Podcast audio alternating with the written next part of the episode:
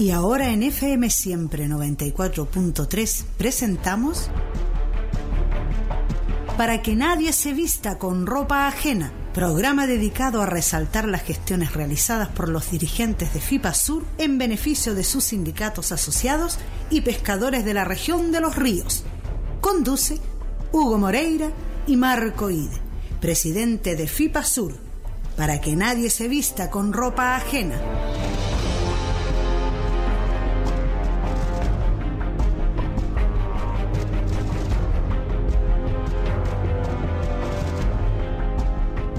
Que nadie se vista con ropa ya está al aire a través de la 94.3. Hoy día vamos a tener un programa espectacular para los que quieren saber sobre la nulidad de la ley de pesca. De adelanto ese dato. ¿Cómo está, don Marco? Muy bien, don Hugo Moreira, aquí contento, señor, contento. ¿Por qué tanta alegría, man? No, hay un día hermoso, soy feliz, ¿qué más quiero? Plata no tengo, pero eso lo de Tengo amigos. bueno, ¿quién tiene plata hoy día? Po? Nadie tiene plata. Estamos en la pobreza, en la cuerera, estamos todos, yo creo. Oiga, Marco, me imagino que usted está alegre porque hace harto rato que no se reúne con los dirigentes de FIPASU, me refiero yo a los dirigentes de sindicatos base, y según la información que tengo el día lunes sería un reencuentro. Me imagino que va a ser sin abrazos ni besos porque la pandemia está vigente, pero al menos ya van a poder juntarse presenciarse unos a otros, tocarse, al menos con el puño y decirse, ¿cómo están amigos? Y una cosa así, ¿o no? Sí, Hugo, pero antes de eso, dar un saludo a toda la gente que está escuchando el programa, a toda la gente que está a través de la señal de la radio y también a través de Internet, como le digo yo. Internet.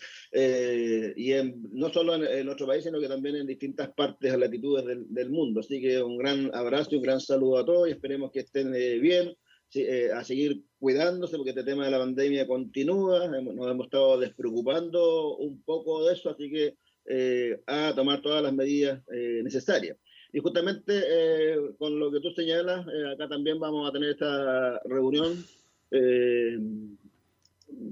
hemos hecho, o sea, todos los, todos los días, no todos los días, todas las, todos los meses hacemos reuniones de directorio, todos los meses eh, y todos los, todas las semanas estamos en una o que otra reunión, ¿cierto? Con, eh, eh, a través de Zoom con autoridades y también últimamente hemos hecho también reuniones presenciales.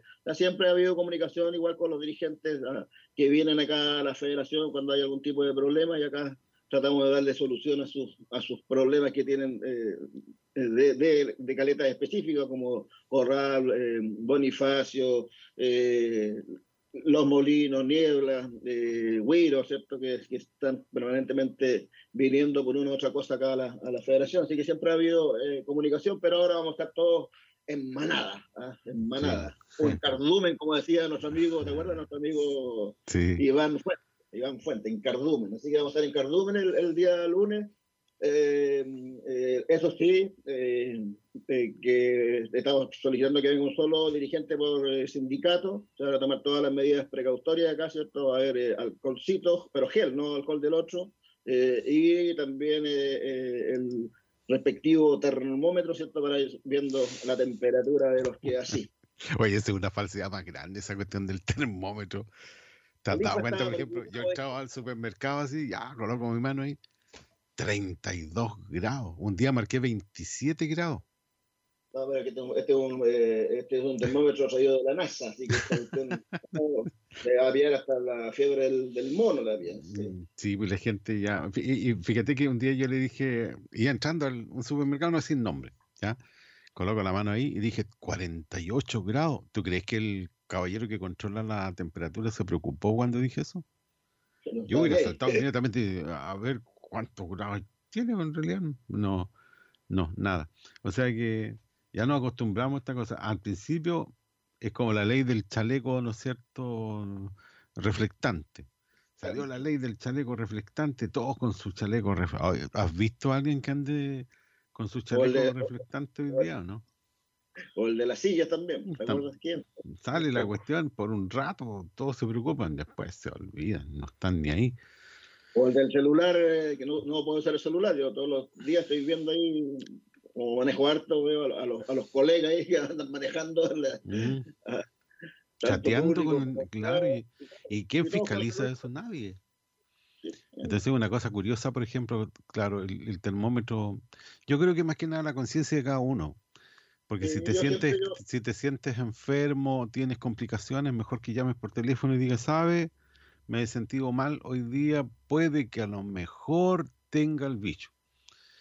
Eh, nos ponemos a la defensiva, ¿ya? Y eso es lo que se debe hacer.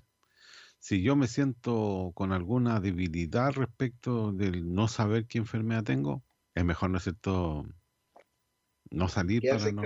¿Ah? Quedarse, no, ni siquiera, pero quedarse en la casa, pues al final de cuentas es eso. ¿Ya? Así que eso también es importante.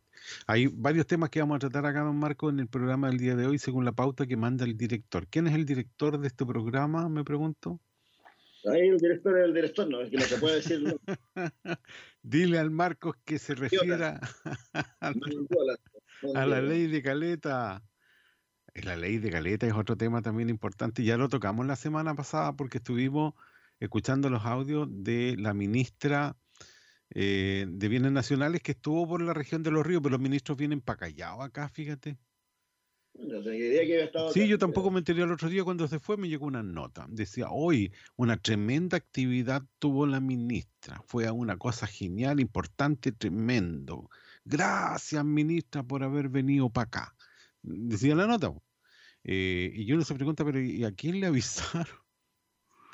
¿Y cuántos se reunieron con ella? ¿Dónde está la foto ampliada? Esta Entonces, una cosa de venirse a pegarse un viaje es genial, pero debería reunirse con las organizaciones, avisarle. ¿Quién quiere hablar conmigo? Ah. Este es el mandato del presidente, uno tiene que hacer calle. Ya me he dado cuenta que no lo toman en consideración eso. Yo no quiero hacer duro aquí con la crítica, pero me he dado cuenta que, por ejemplo, ya, se quemó la cuestión, quemaron uno, una, una eh, maquinarias importantes, ¿no es cierto?, de trabajo en, en la Unión. Todos esperando, por ejemplo, que les envíen el comunicado, al menos una reacción política. A ver, lo que uno espera es una reacción política. Primero que nada, una reacción política. Porque eh, uno sabe que el gobierno eh, instruye a sus representantes por el país y les dice, si llega a pasar esto, esto es lo que tienen que hacer ustedes. Me imagino que así es, po, ¿ah? Lo primero que tienen que hacer es esto. Ya está instruido, hay un documento, ¿no es cierto? Un papel que le llegó, no sé, a lo mejor un WhatsApp, no sé, pero algo tiene que haberle llegado de eso. Lo primero es este instructivo. Ustedes salen y dicen políticamente lo siguiente, o por lo menos arreglen para que, para que parezca, ¿no es cierto?, lo que nosotros pensamos. Y lo segundo, después viene la parte técnica del comunicado qué es lo que se va a hacer, si va a actuar con la justicia, querella, eh, dialogar con las policías, no sé, esas cosas. Pero no puedes esperar que pasen 24 horas para hablar, cuando ya habló el, cuando ya habló la fiscalía, cuando ya hablaron los carabineros, cuando ya habló la PDI, y, y, más encima te enteras de lo que dicen después por una cuña en televisión, chao. Eh, eso me parece fome compañero. ¿Ah? No, una crítica yo lo hago así porque yo sé que este programa lo escuchan de Erika Punta Arena y de, de, hecho también lo, lo, fiscalizan y lo escuchan o lo interfieren o las autoridades, sé de algunas autoridades que escuchan este programa, que me han escrito ahí por WhatsApp también. Ya, entonces... Bueno, pero aquí, decimos la verdad, ¿no? Pues, sí, hay que decir la verdad. Exactamente. Pero yo lo digo porque oiga, tenemos que primero que nada hacer un buen gobierno. Si esta cosa es así, uno espera que, las cosas funcionen como quieren en su, en su región. Nosotros eh, nos caracterizamos por ser la región modelo, ¿te acuerdas? La región de los ríos era la región modelo. ¿Por qué? Porque se hacían algunas cosas así que eran interesantes y que otras regiones las replicaban después o venían a conocer acá como lo habían hecho. Eso deberíamos volver a tener. ¿Ya? Eh, ideas nuevas, frescas, ¿no es cierto? Estar cercano a la gente, estar cercano a la gente. Eh, eso también. Oye, eh, don Abel Manrique, un amigo mío que escucha el programa, nos quiere hablar. ¿Lo dejamos hablar o no? ¿Qué dices tú, Marco? Ya hable, no. Ya, dejémoslo hablar. Abel, háblanos, cuéntanos tu verdad. Hola amigos, les habla Abel Manríquez, periodista escucha, de Valdivia acá, de esta ciudad. No se va a escuchar, pero espera, espera, espera, un poquito. Es que lo que pasa es que eh, esto está, se, está haciendo al aire, Marco, a, través de la plataforma. Entonces usted no lo va a escuchar a menos que tenga encendida la radio ya. Si me escucha por interno, ahí no, no me va a escuchar. Eh, tiene que escuchar la radio. Pero escuchemos lo que nos dice Abel mejor. Ahí, eh, lo estoy sacando eh, en vivo desde la plataforma, así que Marco, apague su micrófono, por favor. Escuchemos a Abel. Hola amigos, les habla Abel Manríquez, periodista de Valdivia acá, de esta ciudad. Bueno, eh, también me encanta practicar deporte y entre ellos el ciclismo mountain bike o todo terreno recreativo, tanto eh, fuera como dentro de la ciudad. Y dentro de la ciudad, en algunas ocasiones he ido al Parque Catrico. Yo lo encuentro una belleza. Es algo que se tomó de lo natural y se adaptó a parque para todos los ciudadanos. Y tiene áreas que son absolutamente naturales que fueron realmente aprovechadas en bien de los ciudadanos. Sin embargo, en ese parque ocurren un montón de situaciones que deben regularizarse y que la autoridad debe tomar medidas. Eh, va un montón de público con sus mascotas y las lleva con, su tirante respectivo, pero al entrar al parque lo sueltan y lo dejan absolutamente libre. Los, animales mascotas se mezclan con la vida silvestre, eh, hacen sus necesidades, defecan ahí, sus dueños no recogen la, caca, digamos, de, de sus perritos ¿ah? y mascotas en general, y más encima le dicen a los jardineros que ellos deben recogerla. Ya eh, eso no corresponde, incluso es absolutamente ilegal. Pero además son bastante eh, poco educados, digamos, son hasta prepotentes con, con, las personas o los vigilantes que están ahí que les dicen algo o les pretenden darles ellos alguna indicación para el respeto y del, lugar. los tratan muy mal, lo he observado esa situación y lo otro, existe ahí una, fauna también, porque hay una humedad en cierta medida, y existe una fauna y, una flora también que debe preservarse y debe cuidarse. En esta época eh, hay mucha nidificación en ese sector dentro del parque de que el tehue. Sin embargo, de 10 o 20 nidos que habían hasta hace poco, ahora está quedando uno solo, producto de que las personas que van a pasear ahí sueltan a sus mascotas. Las mascotas yo las quiero mucho, yo, yo adoro los perros, todos, pero también tienen ciertos instintos naturales. Y altar esos perros y meterse por todos lados dentro de áreas silvestres, ahí prácticamente que está dentro del parque, significa que ahuyentan a los caltehues o destruyen los nidos. Y eso tiene que cuidarse. O sea, si todos convivimos y nos desarrollamos, lo vamos a pasar muy bien. Pero además, esto es un bien de uso público.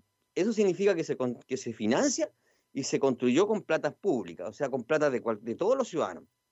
Yo vivo en La Teja pero igual he financiado ese parque o estoy financiando su existencia a través de los impuestos municipales o todos los que existen, que en Chile tenemos bastante impuestos. Y, por lo tanto tenemos que cuidar eso porque es de todo y ninguno debe abusar de su uso, y menos con ese tipo de actitudes. ¿Ah? de no respetar, de meterse por todas las áreas que no se deben, incluso que se está recomendado no caminar. Eh, llegan incluso grupos de jóvenes a tirar piedras y destruir no más partes, sectores, bancos, garitas, lo que pillan por ahí.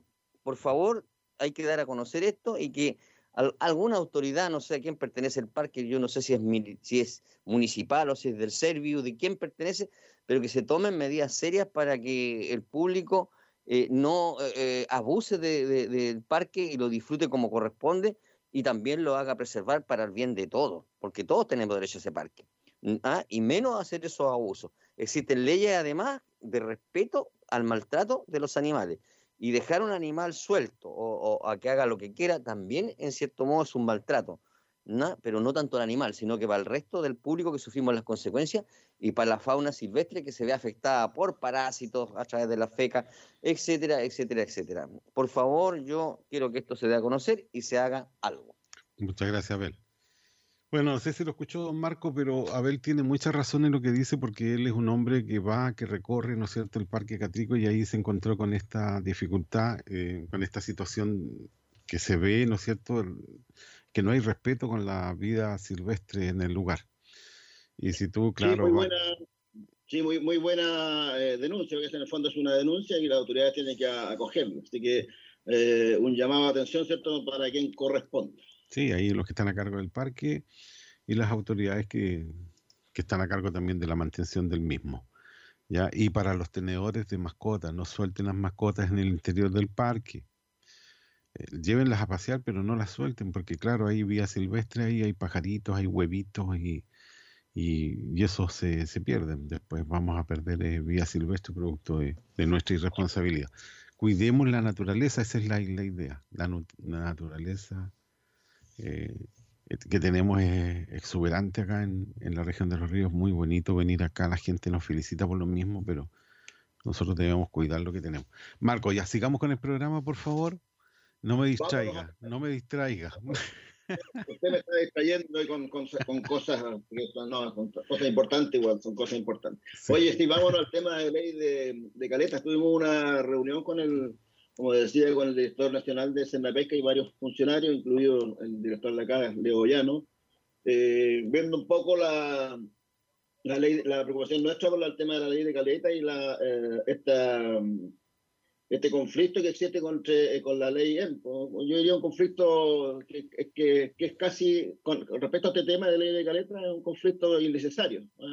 Es innecesario porque son, eh, lo hemos repetido hasta el cansancio y que escuchen bien las comunidades indígenas que están solicitando estas, estos, eh, estos espacios costeros. ellos como, como comunidad indígena y como asociaciones son los únicos que pueden solicitar estos espacios costeros marinos de los pueblos originarios. Eh, y nosotros, la pesca artesanal, con sus organizaciones, eh, son los únicos que pueden eh, solicitar las caletas de pescadores. y esta reunión fue en ese tenor y también preocupado, ¿cierto?, por la lenta marcha de la ley de caletas. Esta fue una ley publicada el 28 de septiembre del 2017 en el diario oficial. Y usted sabe que cuando una ley se publica en el diario oficial, de ahí para adelante empieza a correr.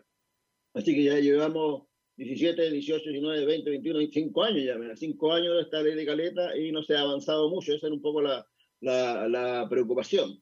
Eh, bueno, esta es una ley, ¿cierto?, que, tiene como, como número la 21.027, que en el fondo regula el desarrollo integral y armónico de las caletas pescadores a nivel nacional y fija normas para su declaración y asignación.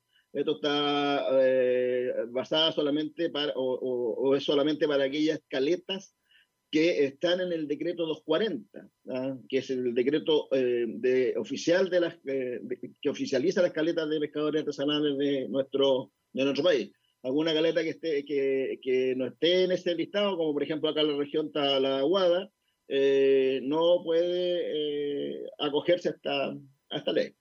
Bueno, en Chile, oye, eh, ya que se habla de usos consuetudinarios, eh, en Chile nosotros tenemos caletas bastante antiguas. ¿eh? Tenemos, por ejemplo, la caleta Portales, que anterior, hay fotografía del año 1930, pero la actividad obviamente que se hacía mucho, mucho antes.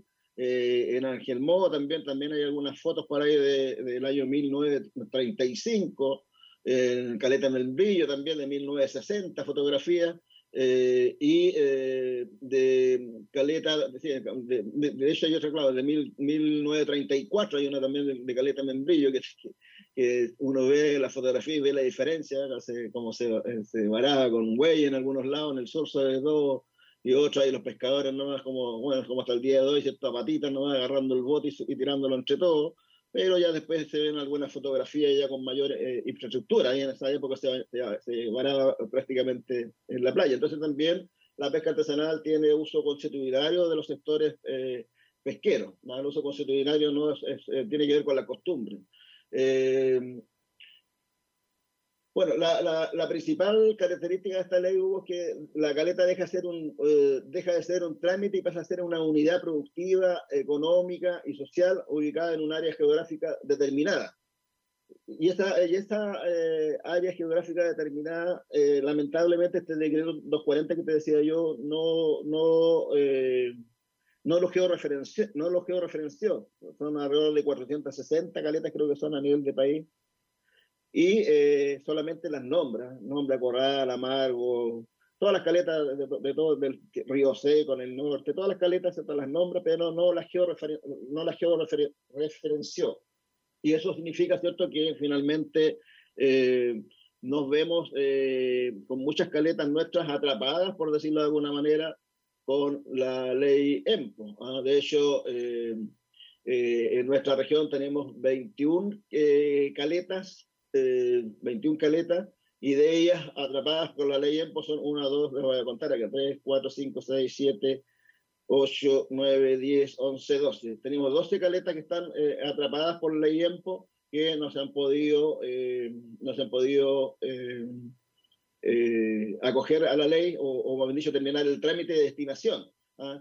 Porque eh, finalmente hasta el día de hoy eh, eh, las solicitudes que han hecho los pescadores para acceder o acogerse a la ley de caleta en el país son 193. ¿ah? Estas solicitudes, ¿cierto? las organizaciones se la hicieron a, a, hacer la pesca y de ellas 106 caletas entraron en tramitación al servicio y que están en completación de antecedente y 87 caletas han ingresado a trámite ¿cierto? de solicitud de destinación a la Secretaría de las Fuerzas Armadas. Recordemos que es pesca quien pide la solicitud de destinación. Eh, y de ellas, ¿cierto? De estas 54 caletas con decreto, eh, tenemos en la región de los lagos a 15, Aysén 3, Antofagasta 7, Atacama 6, Coquimbo 5, Arica 1, Tarapacá 6, Valparaíso 1 caleta, Araconía 1 caleta, Biobío 1 caleta y Los Ríos 7 caletas. Entonces uno podría decir que, que es harto, ¿cierto? Si estamos hablando de 7 caletas pero eh, si uno analiza cada una de esas siete caletas, vemos que son, y eso le decíamos al director, vemos que son partes de la caleta. ¿Por qué? Porque eh, como las, como las, como, eh, ah, y son parte, y además esas siete caletas eran las que tenían algún tipo de concesión marítima. Entonces lo, lo único que hizo hacer la pesca fue tomar esas caletas que estaban ya con concesión marítima, ¿cierto? Y solicitar sobre esa misma concesión la destinación marítima y por lo tanto no corresponden al total de la caleta. La única caleta de estas siete eh, de la región es eh, Caleta Niebla, donde estoy actualmente, más conocido como Terminal Pesquero, que es la única que va a tener, ¿cierto? O que tiene eh, la destinación de, de la caleta por el total de la caleta. Me explico. Por ejemplo, si hablamos de Caleta Amargo, Caleta Amargo se tiene decreto de, de, de destinación de senda pesca, pero es una parte, y de hecho es una parte de agua, no es la caleta. ¿ah?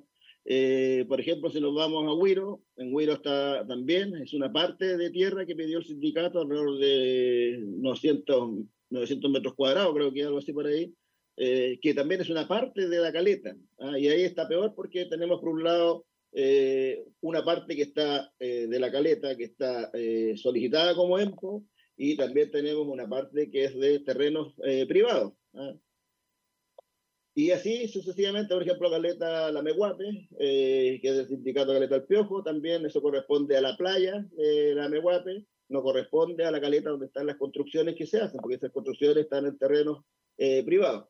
Y así suma y sigue. En definitiva, son siete caletas, Hugo, que, que son La Meguape, ¿cierto? Huiro, eh, después seguimos con Amargo, eh, Isla de Mancera, Caleta Niebla, Caleta Los Molinos, y tenemos también en el norte, eh, tenemos a Mewin y Mississippi. Son siete u ocho las que están dentro de...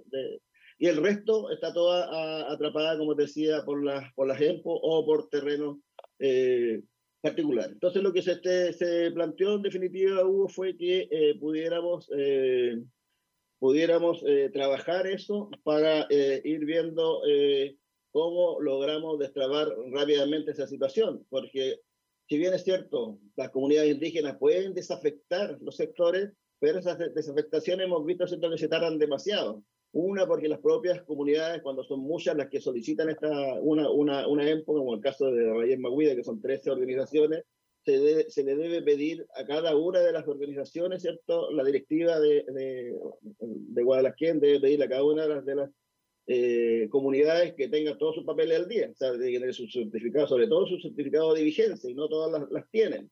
¿ah?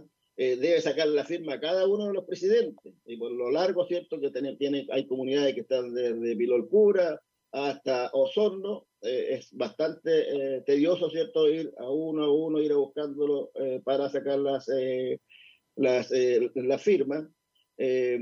Y, y, después toda la tramitación, en la, obviamente, en la, la subsecretaría de, de, Pesca. Por lo tanto, lo, lo, que se va, lo que se va a hacer acá en la región es activar la comisión eh, intersectorial que habla la ley de, de Caleta, eh, para que eh, a través de ello ¿cierto? podamos ir viendo cómo logramos hacer un solo paquete y no estar una por una tratando de desafectar, porque como te digo, es una lata tanto para las comunidades o la asociación de comunidades solicitantes como también para los pescadores artesanales.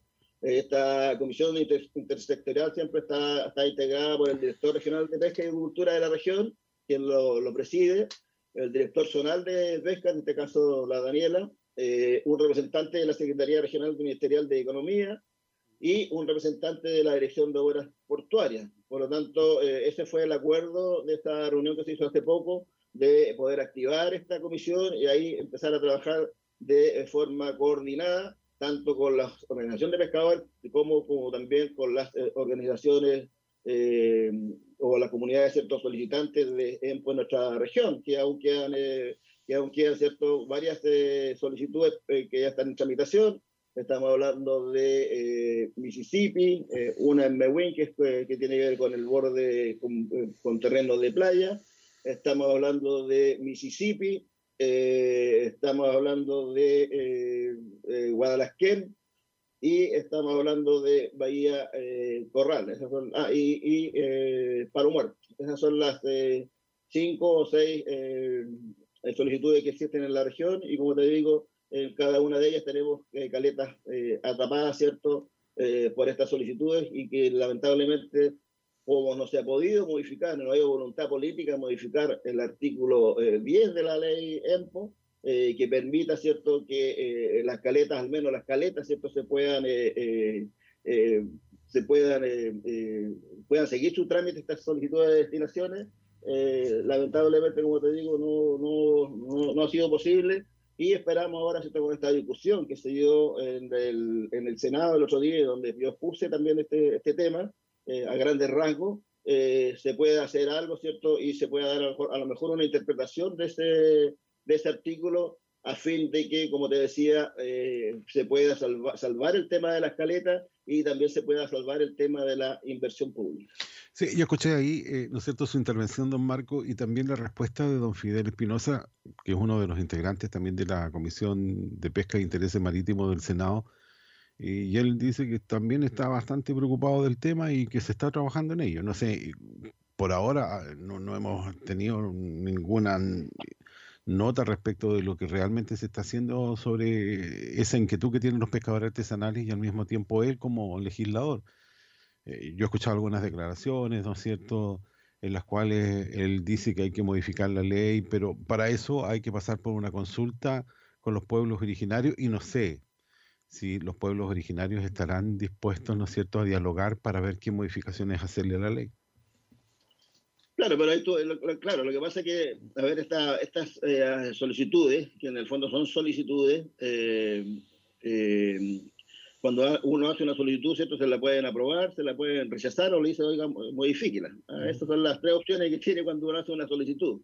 y efectivamente tiene que pasar por una consulta, pero Entiendo que a lo mejor la eh, interpretación del artículo 10 no, pero ahí, como te digo, ahí salvamos solamente dos situaciones que tienen que ver con la ley de caleta, ¿cierto? Como ya expliqué, eh, somos, son dos eh, beneficiarios distintos, por lo tanto no hay ningún problema al respecto, porque finalmente en la CRUP igual, ¿cierto? esas caletas van a quedar, van a quedar ¿cierto? protegidas por la, por la CRUP, y también la inversión pública en el borde costero pero también hay otros actores, ¿cierto? En, otras en otras regiones, como los salmoneros, no en nuestra región, porque acá, de, a través de la federación, y para que nadie se vista con ropa ajena, como dice nuestro programa, ¿cierto? Fuimos los que lideramos, eh, en la, tanto en la CRUP como en el Consejo Regional, la eh, eliminación de, de eh, salmoneras en la primera milla, ¿cierto?, de nuestra región. Por lo tanto, acá no se pueden instalar ya salmoneras, eso es, es, una, es una realidad y es un hecho concreto pero sí hay otras regiones ¿cierto? Que, está, que tienen otros usuarios, como, como decía, los salmoneros, o concesiones de acuicultura de, de particulares o de propias organizaciones, colectores, eh, instalación de colectores, permisos de escasa importancia, entonces una serie eh, de, de, otros actores, ¿cierto?, que eh, finalmente con poder interpretar el artículo 10 no, van a, no van a calzar.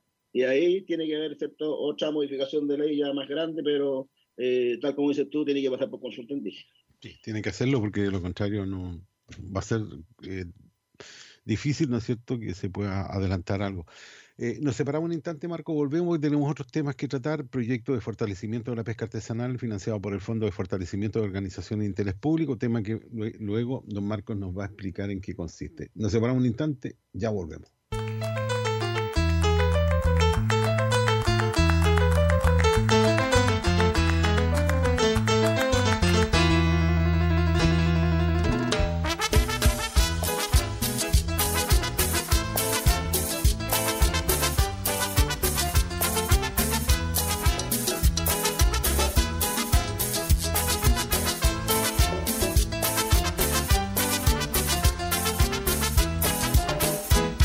Estaba yo recordando junto al mar en una tarde vivía de sol. La historia que mi abuelo solía contar de aquel viejo galeón de español.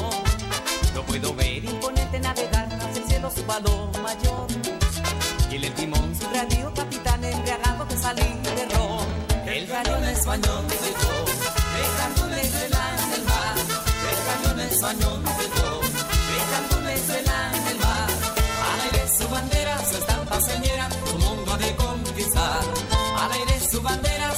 señera, su mundo de conquistar.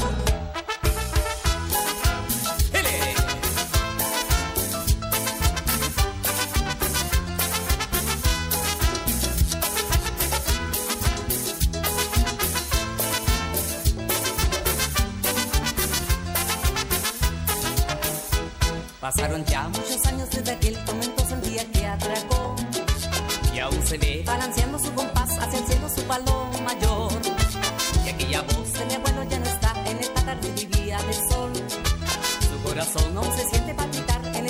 galeón español. El galeón español llegó, dejando una estela en el mar. El galeón español llegó, dejando una estela en el mar. Al aire su bandera, su estampa señera, su mundo ha de conquistar. Al aire su bandera,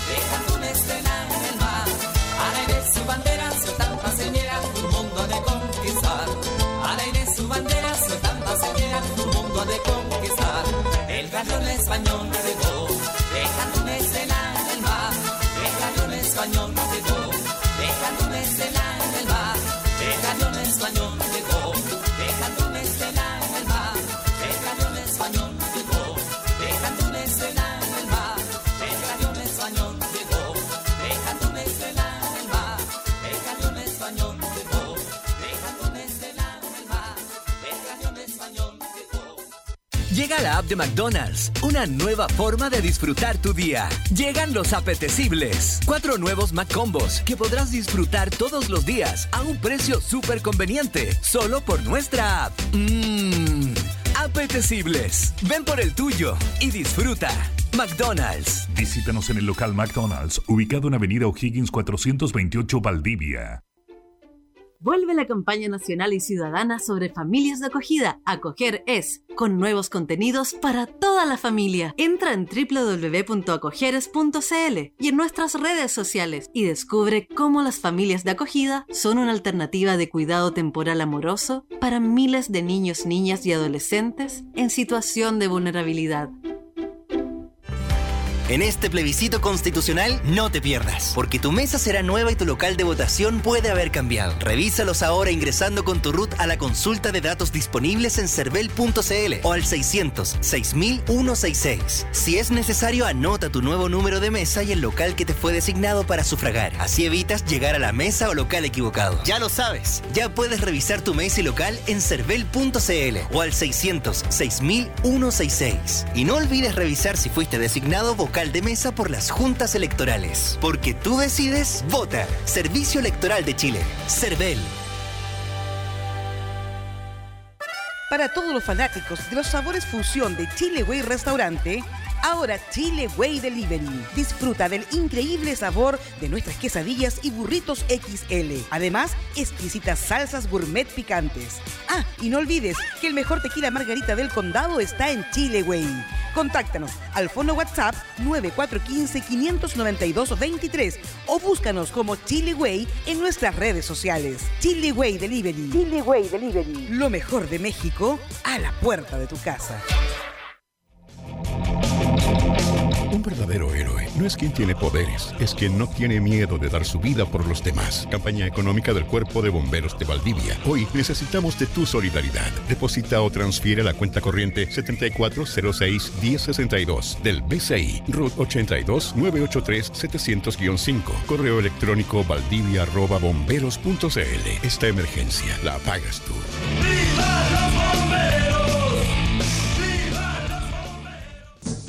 Pesca en línea. Pescados y mariscos de la región de los ríos directamente a tu mesa. Los mejores productos del mar. Extraídos sustentablemente por pescadores artesanales. Pescados y mariscos a su mesa en un solo clic. Visítenos en nuestra tienda virtual www.pescaenlinea.cl. La iniciativa es financiada por el Gobierno Regional de los Ríos y su Consejo Regional a través de la Corporación Regional de Desarrollo Productivo mediante su programa de Bienes Club. Regresan los pescadores con su carga para vender. Plan de acción coronavirus. ¿Qué hacer para prevenir el coronavirus? Lávese frecuentemente las manos con agua y jabón o utilice gel de alcohol. Al toser o estornudar, cubra boca y nariz con pañuelos desechables y elimínelos. Evite tocar o acercarse a personas con infecciones respiratorias. Infórmese en minsal.cl o llamando a Salud Responde al 600-360-7777.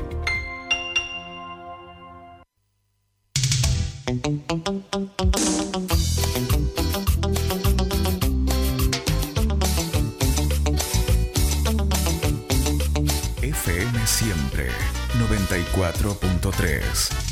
Mucho más que música.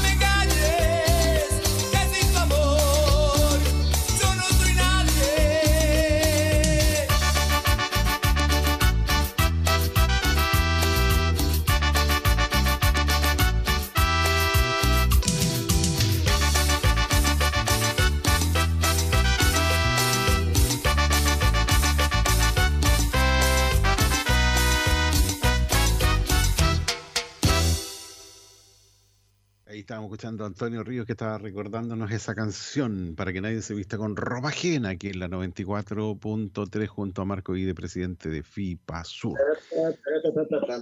Sí. Que, que pegado con la canción. Es un éxito eso, fue un éxito. Todo el mundo la bailaba. Ah, sí. Oiga, ¿qué, qué tema le gustaría hablar ahora, don Marco? Cuéntenos, ¿cuál es su intención para que nadie se vista con ropa ajena? ¿Cuál es el tema que tenemos? Sí. El tema es el tema. po. El sí, pues Oye, mismo. no, tenemos eh, que hablar del, del proyecto que ganamos eh, en el Fondo de Fortalecimiento del Ministerio de Secretaría General de Gobierno, que hemos, hemos postulado este proyecto no sé cuántos años y finalmente salió. Es eh, el nombre del proyecto de fortalecimiento organizacional pesca artesanal región de los ríos. Eh, el beneficiario, ¿cierto? Obviamente que es eh, eh, la federación y el coordinador es don Claudio Barrientos Águila, nuestro asesor estrella, y el monto adjudicado para hacer todas estas actividades que vamos a quedarme el plata nosotros, dos millones y medio.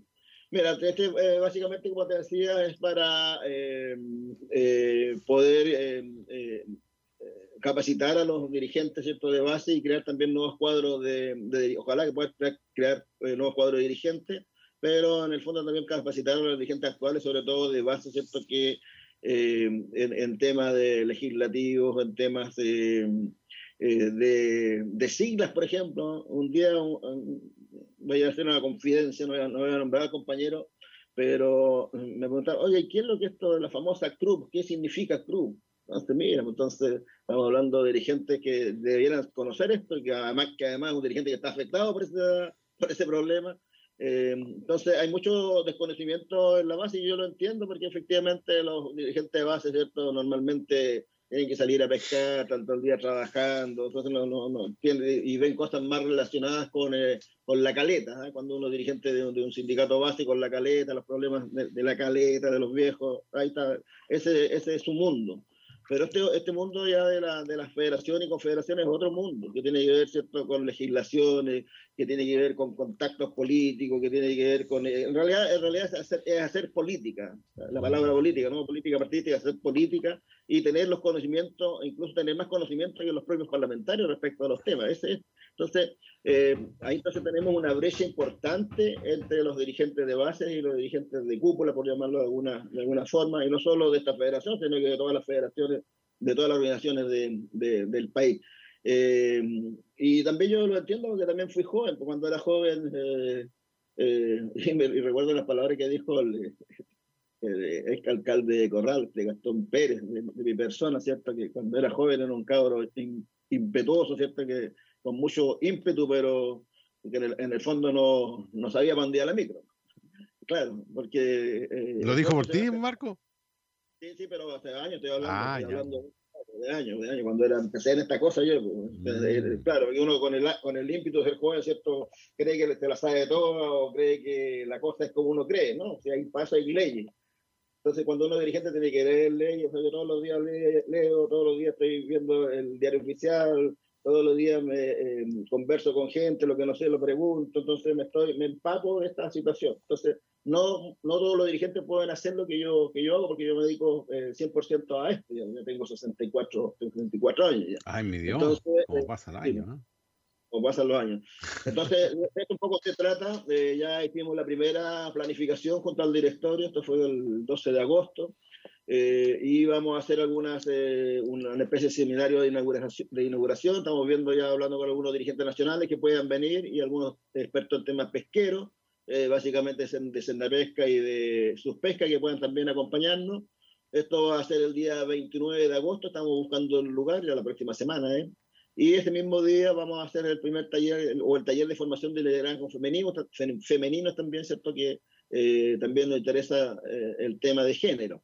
Y eh, tiene varios cursos de, de formación eh, que los vamos también a juntar en, eh, por sectores, ¿cierto? El sector de niebla y el sector de, de corral, eh, para eh, ir trabajando durante una, una mañana, ¿cierto? Con los, con, con los viejos. Eh, en definitiva, este va a ser un proyecto interesante para nosotros como, como organización y que eh, puede ser ¿cierto? replicado también por otras organizaciones del país, porque básicamente hubo, eh, el sector pesquero artesanal se está envejeciendo de parte de los pescadores, hemos también visto una, también una nueva camada de jóvenes que está, que está empezando a trabajar, sobre todo en el tema de la reineta, no tienen los permisos, andan a la mala, entonces todo ese tipo de problemas vamos a tener que empezar a solucionarlo y que eh, no es llegar y salir a trabajar nomás, eh, porque hay, hay leyes, pues uno tiene que cumplir la ley, si uno quiere salir a, a operar, a, a trabajar a, a la reineta, ¿cierto? la embarcación tiene que estar inscrita en la reineta, e incluso los tripulantes tienen que estar inscritas, eso se, se, se olvida ah, hoy día, pero legalmente los tripulantes también deben tener inscrita eh, la reineta o cualquier recurso que vayan a, a operar. Y eso eh, son eh, modificaciones que estamos planteando las, en las leyes de, de pesca. eh, y eh, esperamos ya tener este año ya algún tipo de, de solución, de, sobre todo el tema de la reineta y sobre todo de los tripulantes. Yo, lo, lo- que pasa es que como es la embarcación la que tiene el, el registro Hugo, eh, eh, no es necesario que, a nuestro punto de vista, eh, y eso lo va a plantear la autoridad, no es necesario que el tripulante tenga también inscrita la, la pesquería porque él, es- porque él tripula una embarcación que sí tiene, porque el, el- el esfuerzo pesquero lo hace la embarcación, no, no el pescador artesanal, eso es lo que dice la, la ley. Y también, ¿cierto?, que eso va de la mano con la movilidad de los eh, tripulantes, ¿cierto?, Eh, en todo el país, no así de los armadores, o sea, de las embarcaciones, solamente los, los tripulantes. Y eso está esperado demasiado en el Congreso, ese proyecto está presentado hace bastante tiempo, y a veces no- nos desesperamos los dirigentes porque imagínate el mismo proyecto que declaró el día 29 de junio como el Día del Pescador Artesanal, se demoró 10 años en tramitación de un proyecto que era, era eso en, en definitiva, una, una, una frase. Entonces, 10 años para hacer un proyecto, entonces eh, a veces nos desa- desanimamos, pero hay que seguir adelante nomás. Y esto es una buena oportunidad, ¿cierto?, para conversar con los dirigentes de base, ir viendo eh, cuál es el conocimiento que ellos tienen eh, y tratar de eh, ir eh, reforzando ese conocimiento. Es importante, ¿no es cierto?, reunirse con los dirigentes, ¿no es cierto?, con todas las bases para poder transmitir las inquietudes también y escucharlos a ellos, que tienen que tener, eh, me imagino, varias dudas respecto de muchas cosas. Es importante escucharlos y darles respuesta, tranquilidad también a los pescadores artesanales. Hay hartos temas que se están viendo. Hay que modificar la ley de pesca, hay que, mm, ¿no es cierto?, trabajar con las caletas y tantos temas que a los pescadores le- les interesa saber. Así que está con la, la mesa que, que estamos con la mesa también regional de, de la, de- del tema pesquero, ¿cierto? Que, que tiene que ver con la, la política de fomento productivo, donde van a tener que participar los dirigentes de, de base en, en- en- crear esta estructura, tal como participamos cuando se hizo la, la política regional de, de pesca de nuestra región. Entonces, van a haber talleres y ahí tiene que haber participación. Porque después dicen, no, que los fueron al pueblo dirigente, ni nos preguntaron, que los tripulantes nunca agarraron nada, pero resulta que lo, lo asisten. pues. También se quejan por eso. Es verdad. Claro. Sí, mira, hoy con respecto a las siglas, Marco, yo no, no solamente los pescadores artesanales quedan colgados con las siglas, yo me a veces también tengo que investigar, por ejemplo, para ver qué sigla, qué significa alguna de las siglas. Y sobre la CRUP, que tanto se habló en su momento y estuvo en la primera página de las informaciones porque se estaba desarrollando un trabajo para eh, saber cómo se iba a utilizar el borde costero. Hasta el día de hoy todavía no tenemos el documento definitivo. Y ese es el drama, el drama que, de la zonificación. ¿Cuándo va a estar ese documento? ¿O cuándo ya se va a aprobar ese documento? Mira, buscando papeles antiguos, tengo una serie de carpetas en la casa que, de, de cosas mías, de, de- sobre todo de la cruz. Eh, la vieja me dijo, oye, de aquí tenéis lleno de cuestiones que hay que empezar a votar cosas. Me dijo, bueno, usted es la jefa, hay que hacerle caso. ¿no? Sí, pues ahí usted, varios- usted, usted hace... agachar la oreja, no. Ahí encontré varios, varios documentos Hugo, de, de la Cruz, y efectivamente de lo que tú dices, de, de, eh, se presentó a la Cruz el plan de, de macrozonificación. Eso fue, creo que fue en 2018, antes del 2018. Eh, lo estoy recabando para hacer un, un, un set de esas cosas, porque cuando esté la Cruz voy a plantearlo nuevamente. Y de ahí que no se ha hecho nada. La única región en el país que tiene la macrozonificación eh, o la microzonificación es la región de Coquimbo, el resto no la tiene. Y eso es súper relevante porque eh, volviendo, siempre, siempre va a estar latente el tema de la ley EMPO. Si uno ve el artículo 10, esto habla de eh, incompatibilidad, el artículo, empieza así el artículo, incompa- incompatibilidad de, de afectación, no, eh, de- sobre afectaciones incompatibles, dice.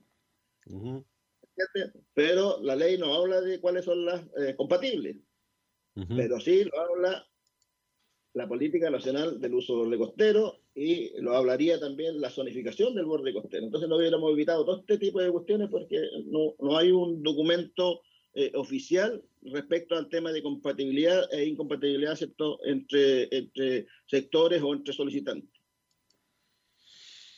Eso es lo que tienen que buscar, pues, buscar que se avance, ¿no es cierto? Y ahora sobre las incompatibilidades, ¿cuál podría darse el, el caso, por ejemplo, que, que podría obstaculizar esto? No, porque hay co- incompatibilidades, por ejemplo, si alguien quiere instalar un ducto, por ejemplo, eso es incompatible obviamente con la pesca artesanal, es incompatible con, la, con las EMPO, etcétera. Pero Entonces, generalmente claro, esos temas se manejaban políticamente, Marco. Y, y sabíamos cómo el gobierno de- del nivel central movía los palillos para que al final avance todo. Acuérdate Es lo que que tú- pasó, porque siempre recordamos eso cuando se aprobó el ducto del mar. de que tú tocaste, justamente tocaste ese tema. Yo creo que por eso no ha avanzado. Ah, porque cuando se, cuando se eh, eh, cuando estén las qué es compatible con qué y qué es incompatible con qué, efectivamente muchos proyectos que, sí que pretenden cierto que, eh, que sus desagües vayan a- al mar eh, no van a no van a poder ser eh, ejecutados. Sí. Ese es el, el drama eh, que tenemos en Chile, po, que por eso que es bueno, mm, ¿no es cierto?, que, que se cambien algunas cosas, ¿ya? Porque siempre pasa lo mismo. Eh, el pescador o el más pobre que al final del- de la lista, el, el afectado a la gente, no, o sea, los que dirigen al final de cuentas el- este tema, eh, el más humilde no es considerado en las tomas de decisiones. Y si no, lo, escuchan po- como para hacer una diferencia. Ya te vamos a escuchar. Habla. ¿Qué es lo que tienes que decir? Ya lo dijiste, ahora ándate, porque nosotros ya tenemos la tomada la decisión. Entonces, eso es lo que le ha molestado siempre a la gente. Disculpa que lo digo así, pero es una verdad. esto. Ya, y esperemos que se, que se le escuche. O sea, si van a contaminar toda la bahía, ¿no es cierto?, en Maiquillagua, y le van a echar la caca, ¿no es cierto?, que quieren tirar ahí, y se van a morir las especies que vi- conviven ahí, el ecosistema se va a destruir. No le van a pagar con plata o con recursos económicos a la gente el daño, porque se lo van, seguramente se puede salvar la persona un tiempo, podrá sobrevivir con esas lucas, Pero las otras generaciones van a tener que mirar desde la orilla nomás, pues y eso es lo más terrible de todo. Exactamente, ese es el, ese es el problema. Oye, lo que podríamos hacer, me comprometo ya para, para el próximo capítulo, hacer una recapitulación del el tema de la macrozonificación, a ver si podemos también conseguir algunas eh, entrevistas con eh, algunas personas que están trabajando en eso, eh, para eh, ya ir impulsando, a, a través de nuestra radio, ir impulsando la macrozonificación del borde costero de nuestra región, que está bastante avanzado. Ya, ya están quedando los últimos pasos de eso, entonces... yo confío, ¿cierto?, que el eh, gobernador eh, regional eh, tome este tema en la CRUP, ¿cierto?, y saquemos eh, cuanto antes la macrozonificación del borde costero de nuestra región, así nos evitamos todos estos problemas. Marco, vamos a ir a una canción y seguimos avanzando con el programa. Vamos a hablar ahora, Marco, en el próximo bloque del programa. Estoy vi- viendo la pauta acá porque nos toca. El director dice que tenemos que hablar de la Comisión de Intereses Marítimos, Pesca y Acuicultura. Ya, y ahí estuvo participando usted. Para que nuestros auditores entiendan cómo fue la discusión, la puedan escuchar completamente. Eh, esta comisión está compuesta por su presidente, don Daniel Núñez, eh, también está don Hugo Gutiérrez, eh, del Partido Comunista, ambos de la región del norte. ¿Ah? No, no, no. A ver, cuéntame un poquito. Ah, no, fueron invitadas a participar tres confederaciones nacionales, ahora estoy claro acá, para que den opinión sobre el proyecto de anulación de la ley Longueira, que fue presentado como moción parlamentaria, cuyos autores el exdiputado y ahora presidente de la Comisión del Senado, don Daniel Núñez, y el exdiputado y ex convencional Hugo Gutiérrez, ambos del Partido Comunista y ambos de regiones del norte del país. Ese proyecto de ley fue ingresado a tramitación el día 6 de enero del año 2016. Eh, ¿Cómo se ha demorado esto? ah? Así es la cosa. Y, y aquí tengo, ya muchas gracias, director. Me acaban de enviar también los datos de la comisión. Quien, quien pres- preside la comisión es Daniel Núñez Arancibia. Eh, está acompañado de los siguientes senadores: eh, Fidel Espinosa Sandoval, don Alejandro Kusanovich eh, don Iván Moreira Barros y don Jos- Jorge Soria Quiroga. Ellos son los que son parte, intervienen también. Eso lo vamos a escuchar un ratito más. ¿Le parece, don Marco? ¿Vamos a la música? Perfecto, no se vayan de la sintonía. No se vayan de la sintonía para que nadie se vista con ropa ajena.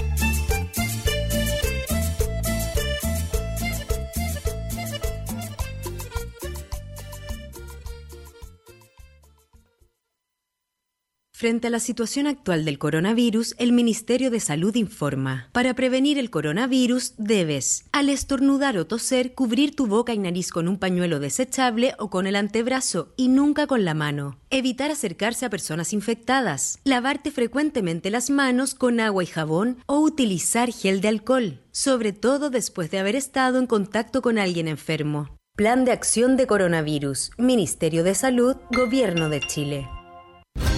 Atención, los músicos chilenos están pasando un momento muy difícil debido a la suspensión de todos los eventos en vivo. ¿Te gustaría apoyarlos descargando su música? La vida te toma la mano. Es muy simple. Ingresa a portaldisc.com, elige un disco, haz un aporte voluntario y recibe la descarga del disco en agradecimiento. Algo me sostiene y me impulsa a sonreír. Hay más de 5.000 artistas de todo Chile para apoyar. Portaldisc.com 11 años difundiendo música chilena. El mar no se contamina por esto. No tienen que tirar basura en el mar o si no mueren todos los peces, se contamina el mar. Cuando salen a pescar no hay ningún pez, solo están todos los peces muertos y no hay ningún pez. Porque no te puedes bañar porque te ensucias cuando te vayas al agua. Y eso es malo tirar basura en el agua, en el mar. El mar es de todos los chilenos. Por eso, no al ducto al mar. Es un mensaje de la Federación Interregional de Pescadores Artesanales del Sur, FIPASUR. Visita su página www.fipasur.cl.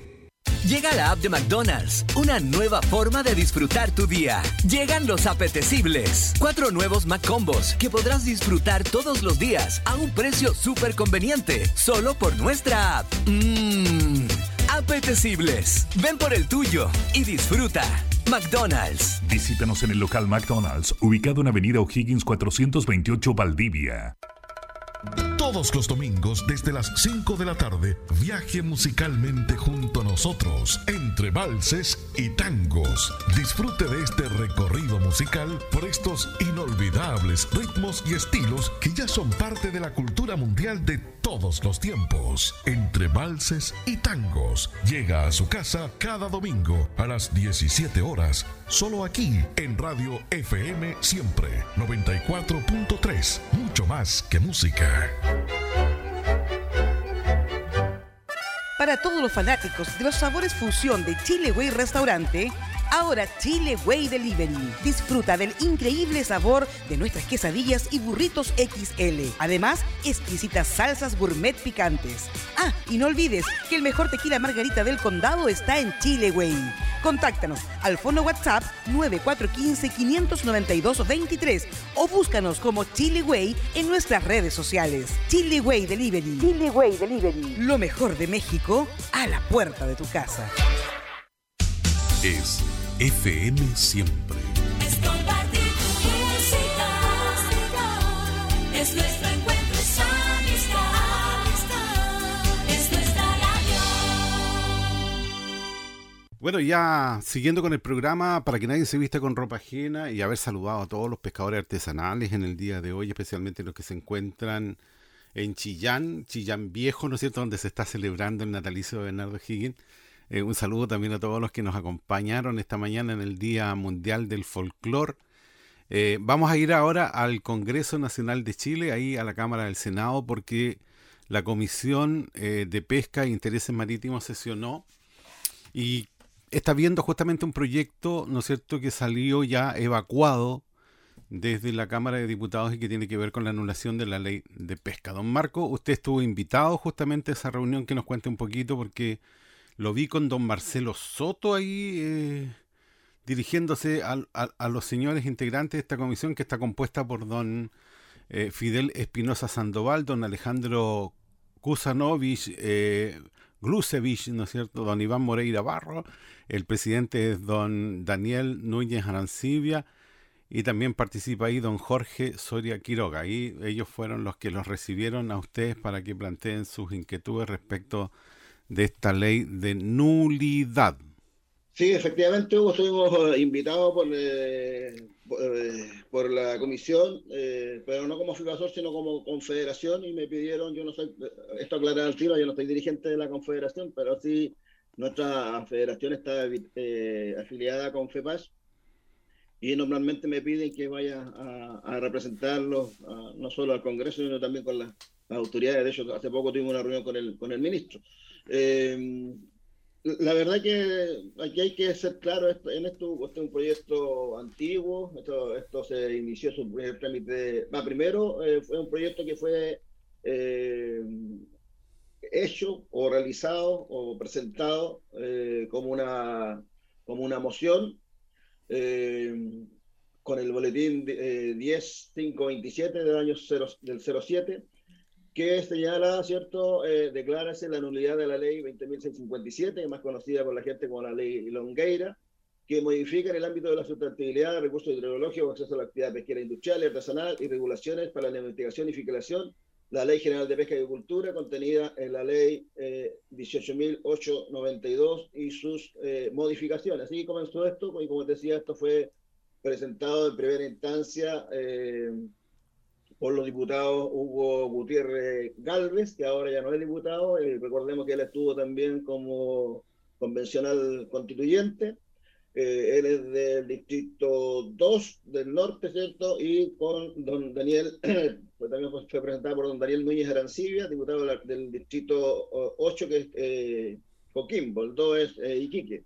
Eh, bueno, ellos son, ambos son del Partido Comunista y ellos presentaron, como decía, estas, eh, esta, esta, este proyecto eh, y que eh, finalmente eh, eh, entró a trámite el 6 de enero del 2016. Ahí ese fue eh, la, la primera, eh, hace bastante rato ya, pues, estamos hablando, ¿cuántos? ¿Seis años? Sí, más de seis años, casi siete años. Y como te decía, este proyecto pasa el, el 6 de enero del 2016, duerme ahí hasta el 2019. Eh, recién en enero, también el mismo enero del 2016, se, se dio cuenta del proyecto en la, en la sala eh, y eh, se acuerda, ¿cierto?, que pasa a la Comisión de Constitución, Legislación y Justicia y Reglamento y posteriormente, ¿cierto?, a la Comisión de Pesca y eh, Acuicultura. Eh, y esto se como te digo, ya en el año 2019, 16, 17, tres años después. eh, y, y ahora últimamente, para hacer la corta, ¿cierto? Ya estamos ya en segundo trámite constitucional y pasó recién a, eh, a- al Senado, ¿cierto? A la Comisión de Pesca el 27 de julio de- del 2021. eh, y ya, eh, perdón, el, el- el 27 de julio del 2021 recién salió de la, de la, de la Cámara de Diputados. Y eh, el 9 de agosto, ¿cierto? Eh, o 8 de agosto, eh, se eh, pasó ya a segundo trámite constitucional, donde se, esto va a pasar a la Comisión de Tercer Marítimo, Pesca y Agricultura, y también debe pasar también a la Comisión de Constitución, Legislación, Justicia y Reglamento. Entonces, cuando se hablaba de que no habían aprobado esto, no, si no había votación, lo que pasa es que esto tiene que seguir su tramitación, esto para que la gente lo entienda, tiene que seguir su tramitación como corresponde. Eh, primero la Comisión de Pesca, donde eh, eh, invitaron a- en esta oportunidad a pescadores artesanales, dirigentes de los pescadores artesanales, también van a tener que eh, invitar a la industria, también van a te- tener que invitar a, los científicos, a los investigadores, eh, y también cierto a, a los constitucionalistas, porque eh, ya hay discusiones respecto a si esta ley se anula o no se, no se anula, perdón, no se anula o se deroga. Ese es uno de los, de los principales argumentos, pero hay, pero hay que señalar lo siguiente, Hugo. Yo creo que todos, eh, en general, todos, eh, tanto pescadores artesanales, la dirigencia de la pesca artesanal, como también los políticos, están de acuerdo que esta ley eh, tiene que, eh, en el fondo, desaparecer, por llamarlo de alguna manera. ¿Para qué? Para que no nos pase lo que está pasando con la eh, constitución del 80, ¿cierto? Que hasta el día de hoy nos está penando, llevamos 40 años con estas eh, discusiones políticas absurdas, ¿cierto? Y en, en pelea me refiero entre, entre la derecha y la izquierda. Y acá eh, está pasando exactamente lo mismo, ya llevamos varios años desde que se publicó la ley, estamos hablando del 2013, se publicó la- esta ley, y eh, nosotros esperamos, ¿cierto?, que esto se corte el chacoteo, eh, se haga, ¿cierto?, una nueva ley, pero eh, que esté clara la situación respecto a si se va a anular o se va a derogar, o eh, eh, si, y los efectos que esto, que esto conlleva, y que también se diga claramente qué es lo que se va a anular o qué es, el- qué es lo que se va a de- derogar. porque el proyecto en el título eh, aparece, ¿cierto?, como que se deroga la ley de pesca en general. ¿ah? Y lo que se deroga no es la ley de pesca en general. La ley de pesca, eh, para que la gente sepa, fue creada el año 88, promulgada el año 91 por ahí, que la conocida como la ley eh, Merino, esa es la ley madre.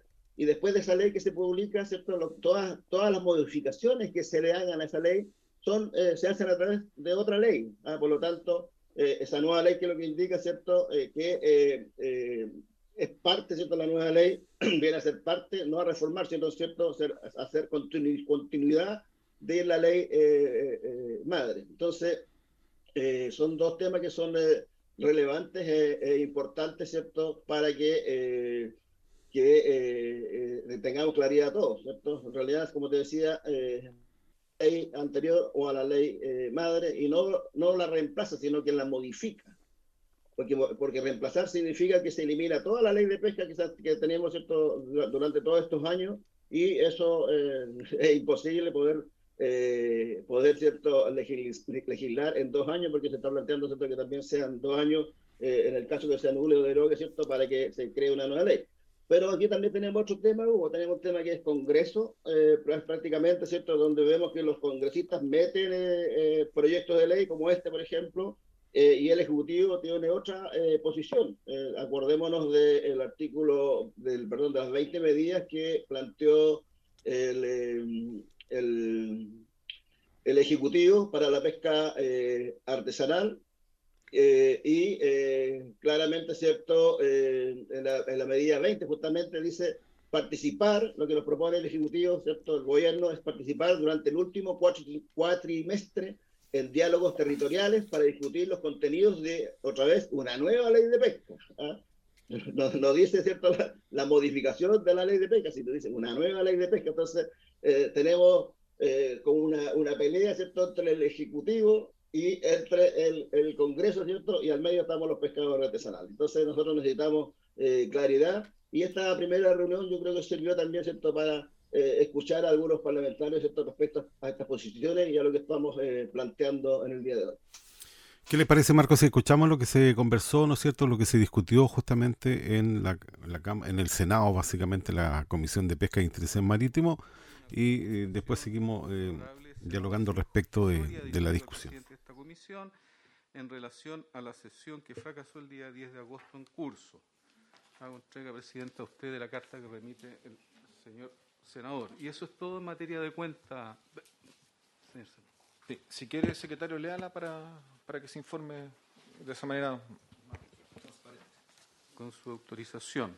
Se ha recibido esta carta del honorable senador Soria, tal cual señalé, dirigida al presidente de la comisión, en la que señala, señor presidente, por medio de esta, me permito presentarle mis excusas por el retraso con que llegué a la comisión el día de hoy, señala, porque la carta está, parece fechada 10 de agosto, por motivos de fuerza mayor, le fue imposible llegar a la hora, pero concurrí y fui informado por los abogados secretarios de la comisión que la sesión había fracasado. Agrega, sin embargo, que su retraso no tiene ninguna relación con alguna clase de bloqueo a la comisión ni nada que se le parezca. Más aún, desde ya señala ser partidario de tramitar de la manera más expedita posible el proyecto de ley de nulidad de la reforma a la ley de pesca vigente de manera de, poder despacharla a la brevedad posible para que los recursos del mar vuelvan a mano de todos los chilenos. Me parece que su actitud, se refiere al señor presidente, de reprochar a través de redes sociales a los miembros de la comisión, no solo es injusta, sino que vulnera las normas de ética parlamentaria. Dañan gravemente el clima de convivencia al interior de la misma y lo que es peor, solo busca obtener pequeñas ventajas políticas, desinformando a la población y sembrando dudas sobre la solvencia moral de sus colegas. Le saluda con especial atención Jorge Soria Quiroga, senador. Eso es todo, señor presidente. Muchas gracias, secretario. ¿Sobre la cuenta? No, dos cosas. Eh, yo voy a hacer uso de la palabra de acuerdo al reglamento, ¿ah? por su, su falta de ética, señor presidente, y yo quiero pedirle, así como usted difundió una infamia sobre los parlamentarios aquí presentes, porque es una infamia, es suponer malas intenciones y tratarnos de corruptos, entonces yo quiero pedirle eh, que, que ingresen las personas a la sesión, porque esto es televisado. Entonces, esas personas que están hoy día esperando, yo quiero que escuchen lo que yo tengo que decir. Y tengo el- todo el derecho a pedirlo. Eh, totalmente de acuerdo, no tengo ningún problema. Entonces, que vamos a ingresar. Y voy a pedirle los- también pero- que la carta... A ver, senador Moreira, estoy yo dirigiendo. ¿ya? Yo le di la palabra, usted me hizo una petición, yo estoy respondiendo a su petición. Usted me pidió que yo le diera la razón de que ingresaran, yo estoy de acuerdo, le vamos a pedir al secretario que ingresen y eh, usted está haciendo de la palabra, termine su intervención. Una vez que estén las personas, voy a terminar mi intervención de acuerdo al reglamento. Perfecto. Así que esperemos que esté, de todos los dirigentes, yo quiero que escuchen lo que yo tengo que decir. Y me gustaría que usted leyera la carta de nuevo, para que los dirigentes, los dirigentes, ah, en primer lugar yo voy a pedir que usted repita que los dirigentes se enteren de la carta del senador Soria, de la respuesta que le ha entregado. Porque creo que el presidente de esta comisión ha hecho demasiado daño con lo que hizo. Antes de, de que se vuelva a repetir la carta, yo no tengo problema en que se haga. Sí, ¿ya? yo creo que es importante que se... Pero, a ver, yo le pido que usted hizo una petición, yo le di la razón con su petición, yo le estoy comunicando que yo no tengo ningún problema que se lea, porque en mi opinión los debates tienen que ser transparentes, con todos los elementos dados, y yo no tengo por qué eh, impedir que acá se dé una información, ¿ya? Pero, dado que usted me ha hecho varias acusaciones... Como acusación... Ya, pero a ver, yo quiero responderle dos Pero o tres veamos cosas. el video que hizo. Cuando quiera. Yo quiero responderle dos o tres cosas, ¿ya? Para que estemos claros respecto a lo formal que se hizo en relación a la presidencia de la comisión. Usted puede discrepar o no. Primero, este proyecto de ley se anuncia en la cuenta de la sala del Senado el día martes. Por lo tanto, cada uno de ustedes, si estaba presente en la sala, tuvo que haber escuchado que se dio en la cuenta. Si no estuvo presente, lo ve en el computador. Yo me acerqué al secretario que estaba en la sala del Senado y le dije, secretario, dado que se ha dado cuenta que va a la Comisión de Pesca y Constitución primero Pesca, yo le pido que se ponga en la tabla y por favor envíe la comunicación. Se envió un correo electrónico, yo lo chequé, a cada uno de los senadores aquí presentes diciéndole que este tema estaba en el segundo punto de la tabla. El primero era recibir un Pero yo no he regional. cuestionado eso. ¿eh? Yo estoy hablando. Yo y si les envió la información y sobre esa base se dio las ausencias que lamentablemente impidió que la comisión sesionara. Por lo tanto, acá lo que se hizo simplemente fue constatar ese hecho, la no presencia. Yo no emití ningún juicio Pero, respecto perdón, a usted y el- y el- y el- y el- individual. Otra cosa es la opinión política que yo tengo Ah, respecto a lo que pasó con la UDI, con el ex senador Moreira que está preso, con que Moreira, perdón, Orpiz, Orpiz que está preso, con que haya recibido las coimas, lo que pasó con la ex diputada Martí Sáez, que me parece gravísimo y que yo creo que es algo que, y ahí sí creo que es mi opinión, el Senado tiene que reivindicarse, porque obviamente una ley que tiene ese precedente es una ley que tiene un vicio de legitimidad, y ese es el debate que a mí me interesa que se dé, y por eso están invitadas las organizaciones de pescadores que accedieron a venir. Pero usted quiere terminar. Termine. No, yo quiero hacer uso. Bueno. ¿Ah? Están conectados ya. Están conectados ya los dirigentes, que es importante que escuchen. Ahí veo a Marcelo Soto, a, a doña Zoila Bustamante. Mire, los- dos cosas. Una cuestión reglamentaria y una cuestión. Mire,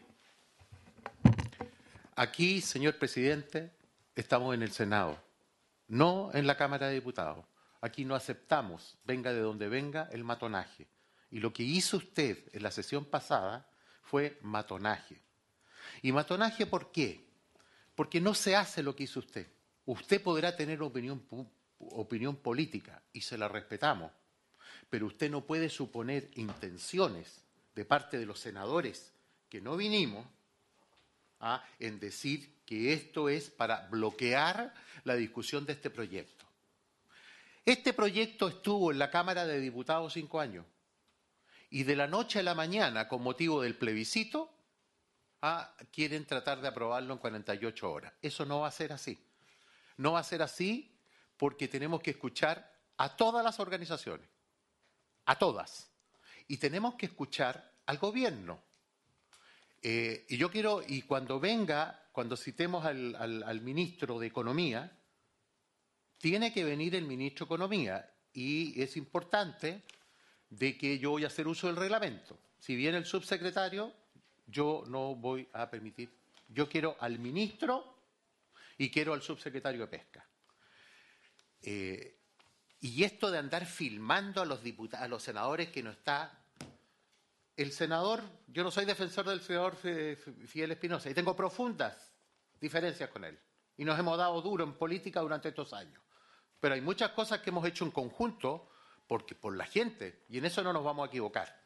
Entonces, usted supuso malas intenciones del senador Fidel Espinosa, que estaba en el médico, usted supuso malas intenciones de Kusanovich, y usted supuso malas intenciones de mi parte, y peor ahí, para mi juicio, creo que a usted le faltó el respeto ¿ah?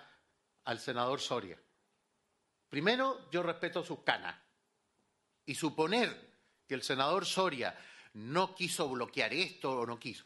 Lamentablemente fue una mala coincidencia. Ese mismo día, la comisión de, la comisión de minería tampoco funcionó. Muchas veces pasa eso. Y por último, este proyecto no se iba a votar, se iba a conocer. Y yo quiero decirle a los dirigentes de la pesca, primero, ellos saben perfectamente que cuando se votó la ley de pesca, yo no era parlamentario, ni estuve nunca en la comisión de pesca, esta es la primera vez que estoy en la comisión de pesca, cuando fui diputado, ¿ok? Y después yo llegué a la región de los lagos. Y en la región de los lagos me cambió mi compromiso con el mundo de la pesca. ¿Y por qué me, cambió? Porque aunque tenía diferencias con el, con el senador Rabín Quintero y con el senador Fidel Espinosa, ellos me invitaron a conocer la realidad. Y ahí fue que yo conocí a doña Zoila Bustamante, a don Marcelo Soto, a Juan, a Juan García, y me mostraron una realidad distinta. Y yo les dije a ellos de que yo estaba porque hubieran modificaciones a la ley. Modificaciones a la ley. Y esas modificaciones se trataron de hacer en el gobierno pasado con una ley que se llama la ley corta, que se transformó en la ley larga, y yo he conversado con los dirigentes, con muchos dirigentes, y he conversado también con las mismas empresas, y todas me han dicho lo siguiente, no quieren esa ley, quieren una nueva ley, y yo estoy por esa nueva ley. Entonces, suponer y colocar ejemplos que no corresponden, eso es de mala leche. Así no lo hacemos. Mire, si no estuviéramos en periodo de elecciones, probablemente yo hubiera presentado una censura. Y estoy seguro que la hubiera ganado. Una censura contra el presidente de la comisión porque eso no da. Pero ¿sabe por qué no lo voy a hacer? Yo no lo voy a hacer porque no quiero victimizarlo como que los, parlamentarios de la comisión están atacándolo. Esas son las que pasan. El compromiso lo saben los dirigentes de mi región, que es a la que respondo. Yo estoy por una nueva ley. Pero una cosa es una nueva ley, y aquí uso el reglamento para señalar la inconstitucionalidad de este, este proyecto de ley. No existe, no existe la anulación. No existe la anulación. Sí existe la derogación. Y esta ley se hace exclusivamente, esta urgencia se hace con motivo del próximo plebiscito. ¿Y cuál es el punto mío? Como no existe la anulación, quedaría la derogación. Pero ¿cómo voy a derogar yo una ley? ¿Cómo voy a derogar una ley cuando ni siquiera hay una nueva ley? Ni siquiera este gobierno nos ha dicho qué es lo que va a hacer. Por lo tanto, yo me abstengo, porque tiene un grado de constitucionalidad. Y es lo que voy a señalar acá desde el punto de vista reglamentario por esta ley. Y ahí se los descargo que tenía que hacer con respecto al tema anterior y ahora hago eh, la argumentación, muy breve. Porque, al igual que ustedes, también me interesa escuchar la opinión de los, y así lo voy a hacer, la opinión de todos los dirigentes que van a hablar. Señor presidente, bajo nuestro ordenamiento jurídico, el Congreso Nacional carece de competencias para anular una ley. El Congreso puede aprobar, derogar o modificar una ley, pero nunca anular vía un nuevo proyecto invocando razones de inconstitucionalidad. Sobre el supuesto vicio que se invoca, un diputado o senador no era igual al Congreso Nacional, es el Congreso el que tiene como un todo que formar la voluntad legislativa que se expresa en la ley, no bastan supuestas faltas a la probidad para implicar a la totalidad del Congreso en la infracción. Además, se declara la nulidad de toda la ley y no de las disposiciones cuestionadas. Aún así, en el hipotético caso, escenario, en que la nulidad fuera procedente por parte de un órgano político, como es el Congreso, su aprobación implicaría que la ley nunca tuvo vigencia ni fue adoptada, por lo que todas las situaciones a las que se le ha dado aplicación deberían ser examinadas para que vuelvan a un estado cero antes de la vigencia de la ley, prácticamente volver a la ley del año 91. La conclusión inevitable que el proyecto de ley que pretende anular la ley 20.657 excede los márgenes de competencia del legislador y, por lo tanto, es contrario a la Constitución actual. Las consecuencias de la infracción al principio de la probidad no acarrean la nulidad de los actos en que se haya presentado el vicio. Los efectos de esta, de esta nulidad tenemos que tenerlo muy claro. Votar a favor de anular la ley 20.657 es votar a favor de anular las nuevas definiciones para evaluar y medir la disponibilidad de recursos pesqueros en el mar.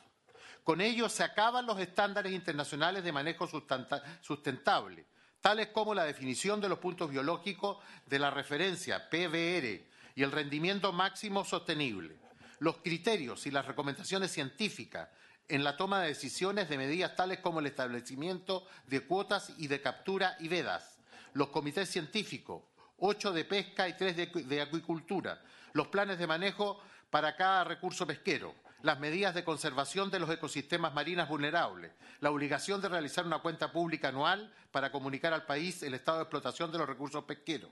La diferencia, y con esto voy terminando, la diferencia en la definición entre captura y desembarque, los conceptos de enfoque precautorio y de enfoque ecosistema, el programa de investigación en pesca y acuicultura, la protección de la primera milla, la protección de las cinco millas, la limitación de perforación de cinco millas, el royalty piñera las subastas de licencias transables de pesca, los traspasos de cuotas, las causales de caducidades más benignas, debiendo aplicarse la norma anterior, etc.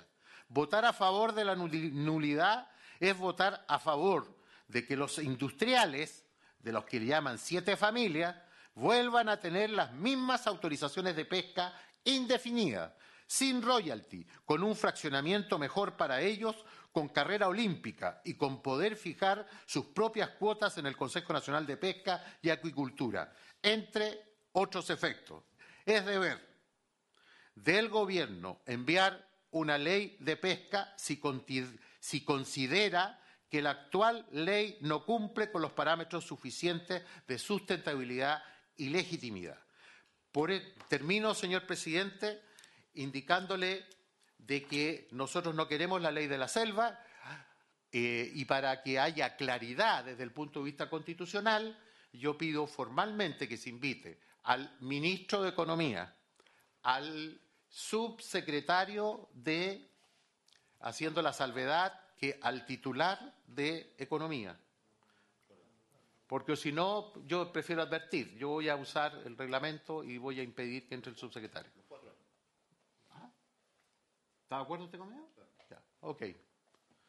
Eh, con esto termino, señor presidente, eh, y también eh, que se invite a los siguientes académicos para conocer los puntos de vista desde la eh, legalidad de esta ley.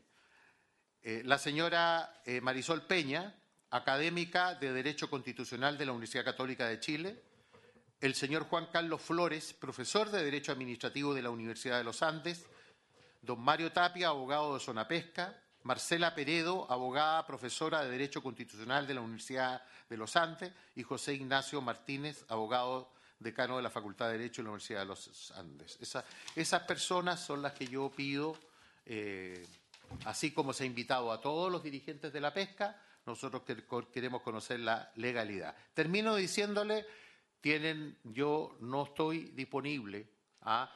para pasar a llevar la ley, creo que es peligroso lo que se está haciendo, porque se habla de una nuli- nulidad y una obligación de en dos años más.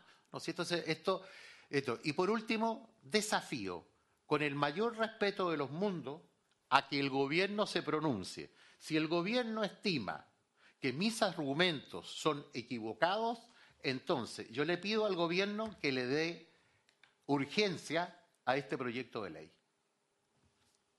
Gracias, presidente. Gracias, senador Moreira. Eh, pido la palabra el senador Fidel Espinosa. Muchas gracias, señor presidente.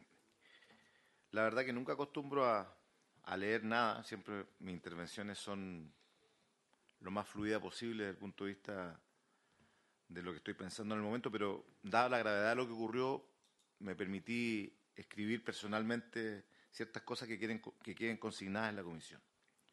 Y quiero iniciar, eh, señor presidente, mi intervención en primer lugar señalándole que la Real Academia de la Lengua define la honestidad de la siguiente forma. Comillas. La honestidad es el valor que nos permite vivir una vida congruente. Es decir, que lo que pensamos, sentimos y hacemos está en sincronía. Una persona honesta sabe diferenciar entre lo que está bien y mal y actúa con base en valores inclinados al bien común. Esta conceptualización es, eh, señor presidente, diametralmente opuesto a su accionar que usted tuvo el miércoles pasado, al exponer a cada uno de sus colegas ante el país, pretendiendo engañosamente hacer creer que nuestra ausencia era poco menos que una confabulación para proteger la actual ley Longueira y además poco menos que haciendo pretender que ese día era tan gravitante como que poco menos se votaba el proyecto de ley al cual se hace alusión. Ambas cosas, señor presidente, son absolutamente falsas y quiero que el país sepa la verdad. En primer lugar, quiero señalar que hasta el martes 9 de agosto, día en el cual yo no me encontraba en el Congreso, por cuanto estaba acompañando al presidente de la República en gira por la región de los lagos que me honro en representar, a menos de 12 horas de la, de la sesión en cuestión de la comisión, no estaba en tabla este proyecto, el proyecto de la anulación de la ley de pesca, tal cual usted lo ha confirmado ahora. Por ende, este punto de la tabla fue incorporado a última hora por su persona, eh, en base a las facultades que le otorga sin duda el reglamento, pero pasando a llevar algo que es elemental, que siempre en las comisiones se determina, que los temas se consensúan, se conversan, se dialogan, porque aquí había muchos actores con los cuales trabajar e invitar. En fin, más allá de eso, yo quiero también señalar que en sus muy malintencionadas acusaciones, que usted, que están incluidas en un tuit que usted mismo hizo y que después borró de la red, ignoró, señor presidente, un hecho no menos significativo, que estaba condenando ante todo el país a sus colegas de comisión, obviando, tal cual lo ha dicho el señor Moreira, acá el- senador, este proyecto durmió largos seis años. Que lo escuche bien el país. Este proyecto durmió largos seis años en la Cámara de Diputados y específicamente en la Comisión de Pesca de esa corporación. Seis años. Este proyecto, para que Chile lo sepa, fue aprobado recién el 24 de noviembre del 2020 con los votos a favor de todos quienes creemos, me incluyo, que Chile merece una nueva ley de pesca transparente. Pero con un dato no menor que el país tiene que conocer, que esa aprobación fue cuatro años y diez meses después que este proyecto ingresó a la Cámara de Diputados, donde usted fue uno de sus autores. Pero a mí, en lo personal, yo no hubiera osado jamás, pese a esta inexplica- inexplicable tardanza, no me hubiese atrevido jamás, señor presidente, calificar a los colegas de la Comisión de Pesca de la Cámara de Diputados que eran poco menos que corruptos o que estaban coludidos con la industria. En segundo lugar, señor presidente, le pido que me tenga un poquito de paciencia porque la verdad que han sido malos ratos los que se han vivido. Lo invitaría a conocer cuál fue mi actuación en la tramitación de la corrupta ley Longueira. Primero, y aquí están los pescadores dirigentes que nos están viendo en la comisión, siempre voté en contra de los artículos que favorecían inexplicablemente a la industria. Y voté actualmente todo a favor lo que construimos como indicación en conjunto con los dirigentes de la pesca artesanal y que fueron aquellos los grandes avances que alcanzaron con esa ley. Quiero entregarle en este momento esta carpeta, señor presidente, que contiene todas mis intervenciones, que dan cuenta de mis posturas públicas que he tenido en función de esta ley. De hecho, me gustaría que en algún momento se diera el tiempo, señor presidente, de revisarla. Ya en el año 2012, en plena discusión de la misma ley, denuncié públicamente ante todo el país la grotesca intervención de los asesores de la industria pesquera en plena de la Comisión de Pesca de la cual yo era parte, que no eran menos muchos, que no eran nada más ni nada menos, muchos de ellos que los propios gerentes de la industria, que eran llevados por los parlamentarios de la derecha a esa comisión.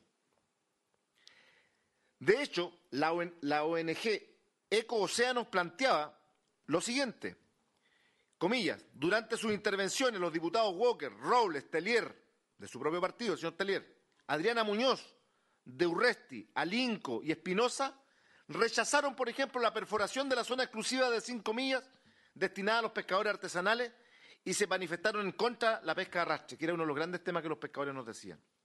Y la misma revista, señor presidente, señala lo siguiente, y quiero que le ponga atención a esto, porque a lo mejor usted cuando subió toda esa información para dañarnos, no pensó en esto. Dice la, la ONG Eco Océano del 2013, el diputado Fidel Espinosa aseguró que el proyecto de ley Longueira pretende perpetuar el beneficio económico de siete familias que se han apropiado de los recursos del mar. Esta lucha es contra el maletín de los grandes industriales y una lucha contra el maletín del subsecretario de Pesca, Paulo Galilea, afirmó el legislador en alusión a la repartija de millonarios proyectos que Galilea ha ofrecido a los sindicatos en su recorrido por varias regiones del país, hecho que nos denunciaban los propios pescadores. Termino con lo siguiente, señor Núñez, señor presidente. Es fácil hoy ofender, enlodar, dañar la imagen, pretender sacar una mezquina, mañosa y egoísta ventaja política. En esos años, el 2012, fui el único parlamentario que denunció a Chile que andaban maletines rondando en el Congreso. Y el tiempo me dio la razón. A los meses teníamos a parlamentarios investigados por la Fiscalía y uno de ellos, como usted mismo lo dijo recién, cumple incluso hoy día prisión efectiva. Es cierto, presidente. Usted esos años en esa discusión aún no era parlamentario. Estaba en cargo de no menor relevancia en la cuestionada Universidad Arcis.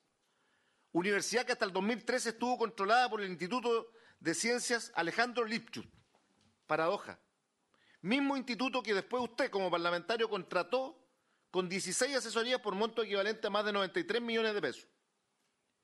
Cuestionable o no aquello, no me hubiese atrevido jamás, señor presidente, poner en duda su honra como usted lo hizo con nosotros esta semana, permitiendo con su denostable acto que seamos insultados, amenazados e incluso amedrentados como nunca antes me había ocurrido en mis años que llevo como parlamentario. Quiero, antes de terminar mis palabras, hacer también un llamado al gobierno a que nos presenten un proyecto. Si no hay proyecto, no hay nuevo proye- proyecto de ley de pesca. Se pretende anular una ley sin que exista un proyecto. El gobierno recién nos ha dicho el subsecretario Julio Sala, va a comenzar a recorrer Chile a partir de septiembre desde Puerto Montt, desde la caleta Anahuac, para escuchar a todos los pescadores de Chile, para que después, seguramente de un año o un año y medio, nos presenten un proyecto a esta comisión. Por eso digo que fue maldad lo que hicieron, porque en esa comisión no se iba a definir absolutamente nada. Y todos tuvimos motivos distintos por el cual no asistir. Yo tuve uno familiar que se lo di a conocer, y médico. Mi accionar, señor presidente, será siempre seguir estando al lado de los pescadores artesanales. Me crié al lado de una caleta de pescadores artesanales en Anahuac, en Chinquihue, en Puerto Montt. Y a esos pescadores les debo lealtad de por vida. Y trabajaré desde esta comisión para que construyamos una nueva ley de pesca que mejore los beneficios para los pescadores artesanales, que proteja el ecosistema y que permita que esta actividad pesquera tan relevante para la sociedad y la economía chilena siga siendo tan importante como lo ha sido durante más de, seis- más de medio siglo en la historia de nuestro país. He dicho, señor presidente. Muchas gracias. Gracias, senador Espinosa. Senador Kusanovich. un poco hacerme parte de lo que se ha expuesto acá. La verdad que la carta que envió el senador Soria, estoy totalmente de acuerdo. A mí me pasó un tema similar. Yo venía en camino cuando me avisaron que se había suspendido la reunión por falta de quórum y, después me vi envuelto en todo este tema. La verdad que no quiero acusar ni justificar temas, pero me, me sentí molesto, la verdad que me sentí molesto. No se me ocurrió mandar una carta, pero Bueno, ya creo que acá se ha dicho todo. Eh, se planteó este tema como que se iba a votar una ley en ese día, cosa que es muy poco probable que hubiera sido así, porque nosotros o hacemos leyes, modificamos leyes o derogamos leyes. Y yo creo que este tema de, anular, por supuesto que no estoy de acuerdo con la ley actual, pero hagamos otra ley. Y es lo que yo pienso, hay que hacer otra ley consultando a todos los participantes de esto, la- a- a- a todas las asociaciones gremiales de pesca artesanal, etcétera, y a todos los que están involucrados, hay que escucharlo a todos. Tampoco soy un tremendo experto en el tema de pesca, sé de temas navieros, y no es mi intención polemizar sobre, ese- es- sobre este tema, pero me gustaría citar para más adelante eh, y trabajar en este, este, este tema lo antes posible, citar a Gastón Gómez, profesor de Derecho Constitucional de la Universidad de Chile, a Sebastián Soto, profesor de Derecho Público de la Pontifíca Universidad Católica de Chile, Maximiliano Rabés, profesor de Derecho Constitucional de la Universidad Autónoma, Ramiro Mendoza, abogado y excontrolador general de la República, Jorge Yerzún, dirigente de la pesca artesanal de Magallanes, Patricio Ampuero, representante de los trabajadores independientes de la pesca. Un poco para ir trabajando y ir avanzando en este tema. Y yo sé que esto que pasó no fue agradable y no- y no quiero polemizar porque si no podemos estar eh, alargando cosas que no tienen ningún sentido. Nosotros vinimos a otra cosa acá al Senado a trabajar y tenemos que seguir avanzando. Gracias. Eh, si no hay más opiniones, yo solo quiero hacer dos o tres aclaraciones eh, sobre el punto eh, para poder seguir en la labor de la comisión y escuchar a los invitados. En primer lugar, yo quiero insistir en que el día martes se dio lectura en la sala del Senado y es tiene razón lo que dice el senador Espinosa que no estaba presente en la sesión porque traté de ubicar y no estaba de la que había llegado a la Cámara de Diputados este proyecto de ley. Y a mí me pareció importante como presidente, y esa es mi facultad, eso yo lo aprendí con lo que ha hecho el presidente de la Comisión de Hacienda, que ha puesto temas que es facultad del presidente poner en la tabla de la comisión, se lo consulta al secretario, de poner este tema en segundo punto para el día miércoles, el día siguiente. Y para que todos ustedes estuvieran avisados y no fuera una sorpresa, le pedí que se enviara un correo avisándoles. Yo chequeé que ese correo les llegó a sus correos respectivos, por lo tanto estaban avisados. Y eh, sobre esa base se vino a la comisión, como en los primeros 10, 15 minutos no llegaban, yo pregunté cuánto teníamos que esperar, se me dijo que podemos esperar hasta media hora, dije vamos a esperar la media hora y le pedí al secretario que tomara contacto con sus equipos o secretarías para que nos dijeran cuáles eran los motivos o si alguno venía en camino para esperarlo. No nos dieron ningún argumento. ¿ya? Y por eso es que no teníamos una explicación formal. Y transcurrida la media hora, o más o menos 20 minutos, yo partí en comité, es decir, partí solo a la sesión. Y cuando partí solo, y lo puede ver los que tengan duda, la grabación debe estar disponible, señalé que este trámite de esta ley llevaba seis años en la Cámara de Diputados, señalé que mi intención era ponernos de acuerdo para ver cómo tramitarla. A los invitados, jamás dije que se iba a votar ese día, expliqué esa situación. Y como finalmente no llegó nadie, bueno, la sesión tuvo que declararse eh, que no se podía realizar porque no había quórum, estaba solo en la sala.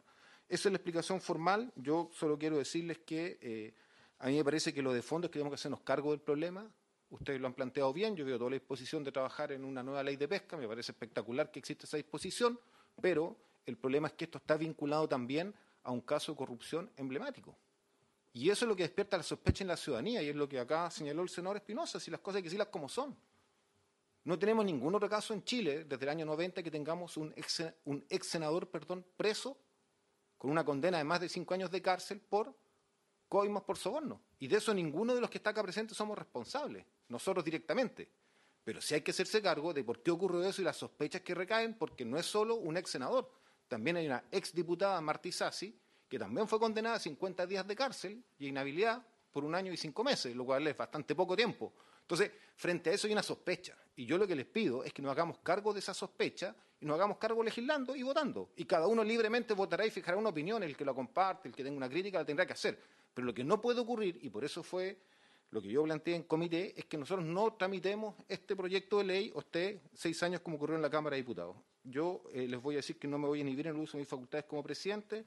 Mi deber, por tanto, es tramitarla, votarla, escuchando todas las opiniones que se quiera. Por eso mi idea era ponernos de acuerdo. Yo no tengo ningún problema en que generemos un cronograma para escuchar a todos los que ustedes han propuesto. No tengo ningún interés de no escuchar a nadie, que todos los que quieran opinar sobre este tema sean oídos en la comisión, pero sí que la votemos en un plazo razonable y no que esto se, se postergue. Esa es mi voluntad, mi ánimo, eh, y yo lo que yo les propongo eh, es que podamos escuchar a los eh, tres invitados que tenemos. Se invitaron a las tres confederaciones nacionales de pescadores artesanales, la CONAPACH, la CONFEPACH y la CONDEP, y posteriormente nos ponemos de acuerdo en quiénes sean los próximos invitados. Yo por lo menos no tengo ningún problema en que la sesión que viene después de la semana distrital podamos recibir al gobierno, que es una cosa que se propuso acá, pero obviamente hay bastante más invitados, pero, pero es bueno que el gobierno también fije, fije posición. Presidente, y creo que también Moreira. sería imp- importante que eh, venga el ministro Jackson, pero que venga el ministro Jackson, lo mismo, porque él es el que maneja la urgencia, entonces nosotros queremos escuchar en forma transparente lo que nos dice el gobierno. Ah, y en pasillos el gobierno no, nos dice una cosa muy distinta a lo que ha sostenido usted. Entonces, por eso que creo que es mejor que transparentemos esto, así como yo pido que venga el ministro de Economía y que aquí venga el ministro Jackson por el tema de la urgencia, porque en el fondo yo emplazo al gobierno para que le dé urgencia a este proyecto y para que demuestre, porque ellos en la privada dicen una cosa distinta. Se- eh, sobre el mismo punto, Sí, senador Pino? sobre el Sí, mismo. sobre- Mire, sí para cerrar, porque yo creo que tenemos que, de una u otra forma, a nuestro invitado escucharlo. Pero yo quiero decirle tres cositas finales. Yo creo que las explicaciones agravan la falta. Su accionar sigue siendo deplorable porque usted acaba de reconocer poco menos que fue que se instala la sospecha. La sospecha se instala sobre los corruptos, pero no sobre sus colegas que estamos integrando esta comisión. Te quiero dejarlo muy claro eso. Sobre los corruptos, todas las sospechas que usted quiera. Pero yo no le acepto que usted diga que aquí hubo medios periodísticos también que de manera desinformada colocaron algunos titulares desastrosos y algunos grandes columnistas de este país hablaron de la ley de pesca sin siquiera conocerla. Entonces yo igual solicito que se invite al ministro Jackson, porque el gobierno, y quiero que el país lo sepa, no tiene ni un proyecto de ley de pesca nuevo para ofrecerle a Chile. No existe. Y como no existe, y la tarea del gobierno es gobernar, y dejar de estar saliendo en lo- en los medios por los dichos desaciertos de sus ministros, lo importante es que nos empecemos a preocupar de los problemas de Chile. Seguridad, los graves problemas de la inflación, la pesca. Los pescadores han sido los que más han sufrido con la pandemia, presidente, usted lo sabe. Son los que no han recibido bono de, retiro de, nada, del 10% de retiro de la AFP, porque no tienen AFP. Son los que han sufrido, ¿no es cierto?, el que las consultoras sigan llevando la mitad de la plata que le llega a los pescadores de Chile de un INDESPA que no existe. Ahí están los problemas. Entonces, por lo tanto, eh, señor presidente, con todo respeto le pido que también venga el ministro Jackson y que estén acá los dos ministros, que esté el ministro de Economía y el ministro Jackson y le digan al país de frente cuándo no van a tener un proyecto de ley para que lo saquemos adelante, un nuevo proyecto de ley de pesca que el, país, el país demanda. Muy bien, voy a, ya, vamos, eh, bueno, el tema de las urgencias tenemos que discutirlo porque yo no quiero una urgencia que nos impida eh, escuchar a todos los actores que ustedes han pedido. Entonces yo no tengo ningún problema en que el gobierno le dé urgencia, me parece bien, siempre y cuando esa urgencia nos dé el plazo, por ejemplo, una urgencia, no sé, simple, para recibir a todos los actores, porque si ustedes quieren que el gobierno le ponga discusión inmediata y después la crítica va a ser que no escuchamos a todos los involucrados, de los cuales ustedes también han hecho propuestas, sería contradictorio. Yo en ese punto no tengo, por lo tanto, a priori ningún problema. Creo que lo importante es que esto sea votado y no que quedemos en una situación de limbo. ¿ya? Y respecto a invitar al ministro Jackson, a mí me parece bien. Yo lo único que pido, y se los digo aquí derechamente, se lo digo a usted también, senador Moreira, es que eso se dé en un marco de respeto. ¿ya? Bueno, porque... ¿Pero se da cuenta? Pero usted, usted, usted, está diciendo que le dicen cosas por detrás y yo creo que esos comentarios son insidiosos. Entonces, yo lo que usted me pide, traiga al ministro para que nos dé A una ver, versión pública A acá. ver, los por supuesto, propios ministros, presidente, disculpe. que- es que los propios instala una duda ministros, también, po, los, senadora, propios ministros, es que usted supone intención. Pero si el gobierno no tiene proyecto, ah, yo le voy a decir al ministro cuando venga acá por qué ellos no están de acuerdo con su posición. Porque ellos- el gobierno no está de acuerdo con su posición de esto. Y se, y- y se los voy a decir delante suyo con respeto, pero que usted dice como que nosotros ya empieza a imputarnos. Pero trátenlo con respeto. Yo nunca le he faltado el respeto al ministro. Yo nunca le he faltado el respeto al ministro. Porque usted me individualiza a mí. Yo jamás le he faltado el respeto al, al ministro. Lo único que estoy exigiendo que aquí den la cara los ministros, que no manden a los subsecretarios. Ahora, obviamente el subsecretario de Pesca tiene que estar, pero en los otros casos, Jackson, ¿no? que vengan los titulares. Ya, sobre ese punto eh, estamos de acuerdo. Yo lo que propongo para que quede acordado, no queden, digamos, dudas al respecto, que en la sesión próxima, que viene siendo después de la semana distrital, invitemos al ministro de Economía, al ministro secretario general de la Presidencia, Giorgio Jackson, y al subsecretario Pesca, para que podamos conocer la posición del gobierno respecto a este tema, que en mi opinión es muy relevante. ¿ya?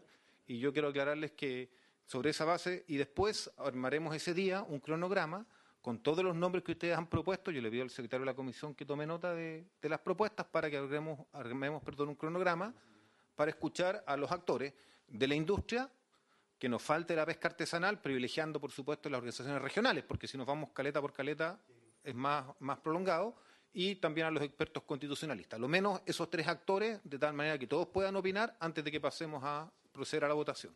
Y solamente cinco segundos, presidente. ¿Y, y por qué algo que no dije? Esta, esta nulidad le afecta a la acuicultura. Entonces también es importante conocer la opinión de esas organizaciones. La acuicultura también tiene que estar representada acá y, que, y vamos a escucharlo a todos. Yo no tengo ningún problema. Y si tenemos que extender la sesión un día, yo no tengo ningún problema. Pero, pero que se escuchen. Y yo los nombres que he dado, eh, y los que han dado los demás y van a dar, en cuanto a cantidad, es lo mismo que ustedes hicieron en la Cámara de Diputados. Ustedes, hay gente que estaba de acuerdo, gente que no estaba de acuerdo, desde el punto de vista jurídico. Muy bien, entonces, eh, cerrando el punto, ¿Vamos a tener un plazo para enviar los listados de invitaciones? Eh, como quieran, si quieren, eh, como es semana distrital, puede ser, no sé, hasta el otro miércoles. Ya. ¿Les parece? Se lo envían por fuera del secretario. Eh, senador Soria. pero de todo escucharlo me salta una duda. Y es eh, que esta ley, como se ha explicado acá, eh, realmente es un, un monopolio total. O sea, cuando le dan una fábrica privada, eh, es lo que yo entendí entre ayer y hoy día, y ustedes me lo aclaran y se acabó. Yo vine con mi experiencia en lo que entiendo y esto no lo veo, por eso que lo pregunto. Entonces, el tema es que prácticamente las grandes empresas son los dueños del mar. Y eso me inquieta, eso es la, la pregunta. Para mí es serio, porque los pescadores aquí le damos esto, unos años, nada, pero al empresario me decían que se le daban para siempre. Hay que, y lo presento, es una duda tremenda, porque yo encuentro, por lo menos yo no hubiera votado jamás que se le dé a una sola persona lo que tenemos para comer todos los chilenos, pues el mar es de todos, es como las calles públicas, eso yo me lo tengo claro porque fui muchos años alcalde. Las cosas públicas para mí las he cuidado siempre. Y siempre he sido un pequeño empresario. O sea, o sea, no soy un, uno que, que no he sido empresario. Yo le he vivido ser empresario. Muchas gracias, senador Soria. Eh, ¿Se puede apagar el micrófono, por favor, para seguir? Gracias. Eh, bueno, entonces vamos a dar la palabra a los eh, representantes de las organizaciones nacionales. Eh, veo a Marcelo Soto. Eh, está también, entiendo, Soyla Bustamante. Eh, vamos a partir con Marcelo, después con Hernán y después con Zoila. Yo les propongo que demos un rango de unos eh, 10 minutos máximo, ¿les parece? Perfecto, entonces se propone 15 minutos. Tiene cada uno 15 minutos para, para que de esa manera podamos escuchar a, los tres, a las tres organizaciones. Eh, Marcelo, parte usted, ¿le parece? Perfecto, gracias, presidente. Primero, agradecer por la invitación y por su intermedio, presidente, saludar a todos quienes componen esta honorable eh, Comisión de Pesca, en especial a los senadores de mi distrito, ¿cierto? Eh, don Fidel Espinosa y don Iván Moreira. Eh, también por su intermedio, presidente, a todos los colegas presentes de eh, los pares de, nuestra, de las otras confederaciones, estaba Hernán Cortés por ahí, Sola Bustamante, y también, en especial, a quienes me acompañan, don Marco Ide de Valdivia, ¿cierto? Presidente de FIPASUR, y don Miguel Ángel, que es presidente de la Federación Nueva Amanecer de la Quinta Región. Eh, presidente, vamos a, a compartir una pequeña presentación. Eh, el proyecto de nulidad de la ley 20.657, que es el boletín 10.527-7, nosotros como confederación Eh, apoyamos obviamente esta moción, este, este, este boletín que anula por completo la ley 20.657, eh, más conocida como la ley Longueira, en el entendido que no anula toda la ley general de pesca y acuicultura, solo lo que dictaminó esa ley. Eh, presidente, preocupación en la familia de la pesca artesanal por tanta interpretación de anular, derogar, etcétera. Es una ley que causa mucha división en el sector pesquero, presidente. Queremos una ley nueva, justa y participativa. Apoyamos eh, porque efectivamente la ley 20.657 es una ley espuria basada en el cohecho. Mantener aún vigente eh, esta ley Longueira es un insulto para la pesca artesanal después de conocer los hechos a través del Ministerio Público que todos hoy conocemos. No obstante, es importante reconocer, lo señaló el senador Moreira, que esta ley eh, trajo algunos aspectos de regulación de las pesquerías que nos parecen interesantes, pero que se requieren mejorar. Ejemplo de ello, entre otros, son los comités de manejo, los comités científico-técnicos. Por esto nos parece muy adecuado el artículo transitorio que lleva la moción que señala que en el caso de aprobarse como ley entrará en vigor el día que se publique en el diario oficial una nueva ley de pesca y acuicultura que reemplace la ley 18.892 general de pesca y acuicultura, estableciendo como plazo, como plazo que no podrá ser superior a dos años desde su publicación en el diario oficial.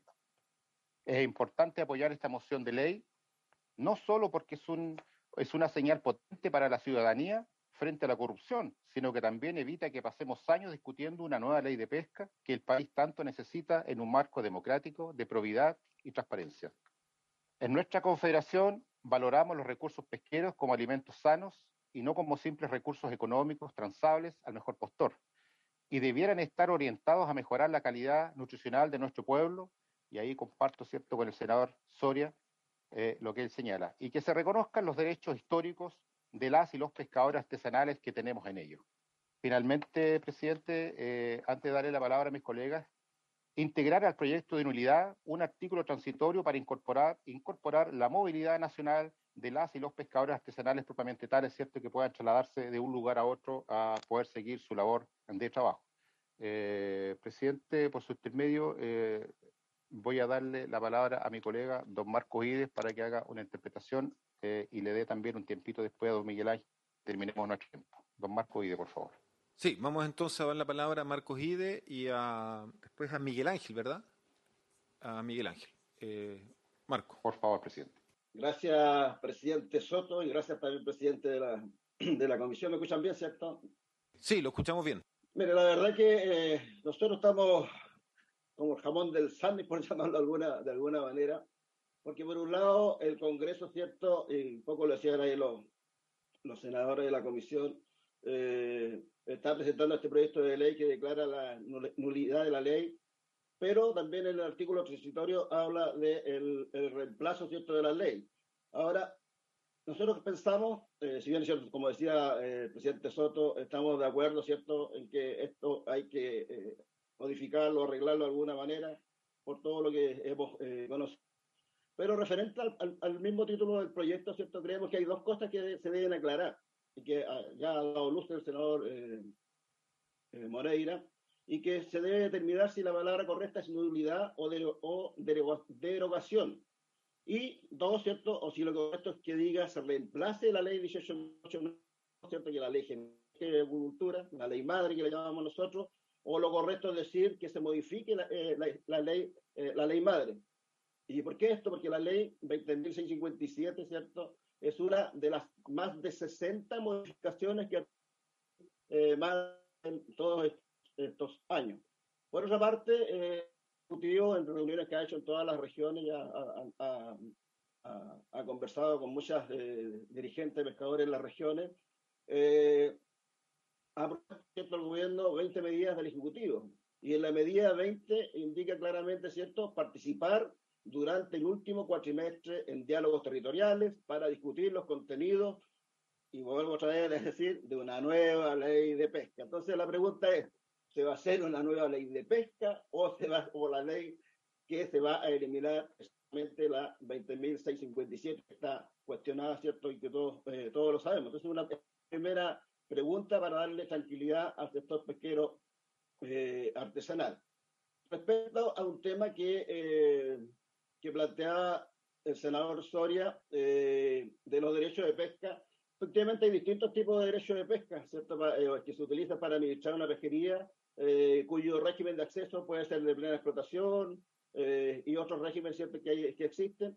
Pero, por ejemplo, voy a hablar de un caso que es el caso de la sardina común de las regiones eh, quinta y décima región, por ser una de las pesquerías más importantes del país, diría yo, en esa zona.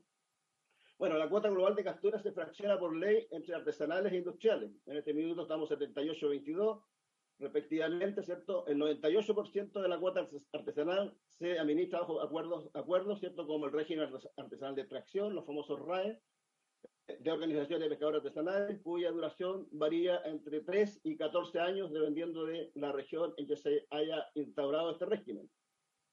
El 2% restante o cuota residu- residual lo traen aquellas embarcaciones inscritas en el registro pesquero artesanal de la región correspondiente, sin límites individuales de extracción, o sea, en carrera eh, olímpica. Claro, que son cuotas mucho menores porque son cuotas res- residuales. Y en el caso de la, de la industria, ¿cierto? el 100% de la cuota industrial se administra mediante licencia transable de pesca, eh, el 85% con clase A y el 15% con eh, eh, licitada. Entonces hay que hacer un recordatorio. Entonces en el tema artesanal que tenemos, tenemos los RAE y en la parte industrial, ¿cierto? Teníamos lo que se llamaba el límite máximo de captura. Y con la ley, ¿cierto? Eh, Longueira se reemplaza el rol de la autorización de pesca y del límite máximo de captura y se crea la licencia transable de, eh, de pesca. Ahora, eh, los tipos de derechos de pesca en la regulación pesquera chilena, como decía, son, son varios, eh, pero me voy a referir primero a las autorizaciones de pesca industrial, ¿cierto? Que eh, básicamente es su régimen de acceso, es, eh, acceso general, en el- cuando el recurso está en plena explotación, y permite acceso o extracción, ¿cierto? Eh, y sus principales atributos son duración indefinida, vinculada a una embarcación industrial, y estas autorizaciones se inscriben en un registro pesquero industrial. En el caso de la pesca artesanal, tenemos la inscripción del- de la pesca eh, artesanal, también el acceso general y en plena explotación, permite también el acceso y extracción, y tiene eh, duración eh, indefinida en el registro pesquero artesanal. Entonces, por lo tanto, uno puede ver ¿cierto? que hay, hay eh, eh, como, como, como eh, derechos como, como espejo, por, por llamarlo de alguna, de alguna manera. Y obviamente, ¿cierto? En la, en, la, en la zona o en la parte industrial tenemos la licencia transable de pesca con la clase A, la clase B y, eh, y en el caso de eh, la pesca artesanal, como decía, tenemos el régimen eh, artesanal de extracción, que eh, básicamente es súper eh, relevante esto porque eh, esto se aplica a varias pesquerías, ¿ah? sobre todo a las pesquerías que están eh, en, en, en fraccionamiento, en fraccionamiento perdón, entre artesanales y industriales. Me refiero al, al dorado, a la merluza austral, a la merluza común, a la sardina y anchoveta, eh, al jurel, eh, y por lo tanto, cierto, estas eh, duraciones del régimen va a perder, va a depender siempre de la decisión de los participantes de cuánto dure estos, estos RAE. Eh, y de- estos son acuerdos voluntarios, ¿cierto? Donde eh, todos los participantes también requieren una, eh, una inscripción, ¿cierto? En el, en el eh, pesquero artesanal, inscripción de pesca artesanal. Por otro lado, hay, hay otras situaciones que también a nosotros nos preocupan eh, más que, que esto, porque el gobierno, como dije, ¿cierto? se ha comprometido eh, ya en septiembre a empezar, a empezar a trabajar ¿cierto? esta nueva ley que eh, nosotros entendemos ¿cierto? que va a reemplazar, porque cada vez que se hace una ley reemplaza a la ley madre, que va a reemplazar a esta ley eh, de, de pesca, la 20.657, y, eh, pero hay otros temas que son, que son relevantes y que eh, nosotros eh, al menos necesitamos que la Secretaría de Pesca aclare su posición respecto, por ejemplo, a solicitudes EMPO. ¿ah? Eh, en, la, en la cruz eh, referías a eh, solicitudes que contemplen usos pesqueros, ¿cierto? Hay, hay, la mayoría está contemplando usos pesqueros y, y, otro- y todos esos recursos están presentes dentro de las cinco millas, sobre todo en, en el tema pelágico y en aguas interiores del país y alrededor de la isla oceánica, que son de reserva exclusiva para el ejercicio de la actividad pesquera artesanal establecido en el actual eh, artículo de la Ley General de Pesca considerando ¿cierto? que los registros pesqueros están cerrados en el país, y eso es importante que lo sepan, por estar declarados en régimen de plena explotación, y que el artículo 9 del reglamento de la ley, EMPO, por ejemplo, que se refiere al plan de administración, en su letra A señala que los usos por realizar en el espacio costero por parte de la comunidad o asociación de comunidades indígenas asignatarias Las actividades comprendidas en dichos usos deberán indicar los periodos en que se realizarán cuando corresponda y deberán desarrollarse en conformidad con la normativa sectorial vigente. O sea, es decir, en el caso pesquero debe hacerse mediante la ley de pesca. Lo que en la práctica se eh, debe, ¿cierto?, eh, los eh, participantes de estas de comunidades tener de o de buzo o permiso recolector eh, de, por parte, en, el- en los dos primeros, por parte de la autoridad marítima, debe estar en el registro, inscrito en el registro pesquero artesanal y los armadores tener también sus respectivas embarcaciones matriculadas en la marítima e inscritas en el registro pesquero artesanal de y tener también estas pesquerías asignadas eh, que son las que, se pre- que ellos pretenden explotar. ¿Y por qué digo esto? Porque eh, hemos tenido hace poco ciertos, eh, lamentablemente, de parte de algunos dirigentes de la eh, región, eh, algunos dichos que eh, no compartimos eh, respecto al tema de los pueblos originarios, respecto a la GEMPO. Aquí efectivamente hay una ley y que lamentablemente con los años también se ha dejado de lado, no ha habido caso hay problemas con el artículo 10 de esta, de esta ley y lamentablemente nadie en el Congreso, y lo digo así derechamente, señor presidente, con todo respeto, ni el Senado ni eh, el- los, los diputados ¿cierto? se han atrevido a modificar esta ley que permita, por un lado, que se haga la inversión pública eh, en el que están recién solicitando las, eh, las eh, comunidades y se permita también que eh, la eh, ley de caleta también funcione, que hasta este minuto con solicitudes en pues, letra muerta. Eso, señor presidente, si para escuchar. Muchas gracias, eh, Marco. Eh, le pedimos a Miguel Ángel eh, no pasarse los cinco minutos para que alcancemos a escuchar las otras organizaciones. Miguel Ángel, por favor. Aprovecho también de saludarlo ahí. Me imagino que está desde San Antonio. Eh, presidente, su nombre, saludar a los ahora ahí y también a nuestros compañeros que están en, en conectados. Agradecer al compañero Soto por la invitación a participar en este, este tan importante proyecto que eh, tiene que ver con la sustentabilidad y sostenibilidad de nuestras caletas. Cuando se pronunció esta ley, eh, una de, eh, mis intervenciones que hice en, la octava región, dije que esta ley iba a dejar más náufragos que navegantes. Creo que no nos equivocamos desde, esta fecha, desde esa fecha hasta ahora, porque vemos aquí en la quinta región como hemos sido eh, asolar una flota cerquera que compra jureles del exterior y que en las de las cinco millas raza no solamente con la pesca de objetivo que el jurel, sino que los recursos pelágicos, la sierra, corvina y todo, cojinó y todo lo que hay por encima.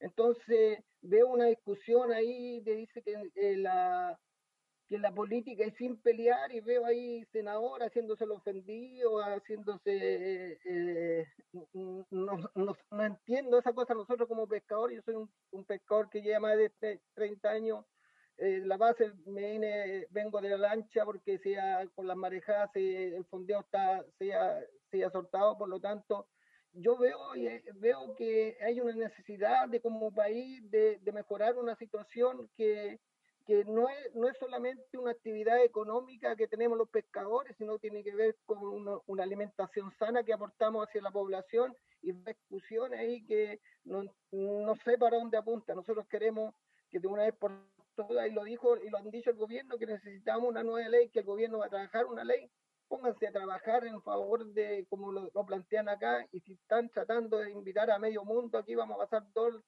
dos años más o tres años más con toda la cantidad de invitados que tratan de tener estudiosos que sin conocer el mar de una oficina los van a dictar reglas nosotros los pescadores activos que, que necesitamos tener eh, certezas para alimentar nuestra familia, para llevar nuestro sustento a las casas.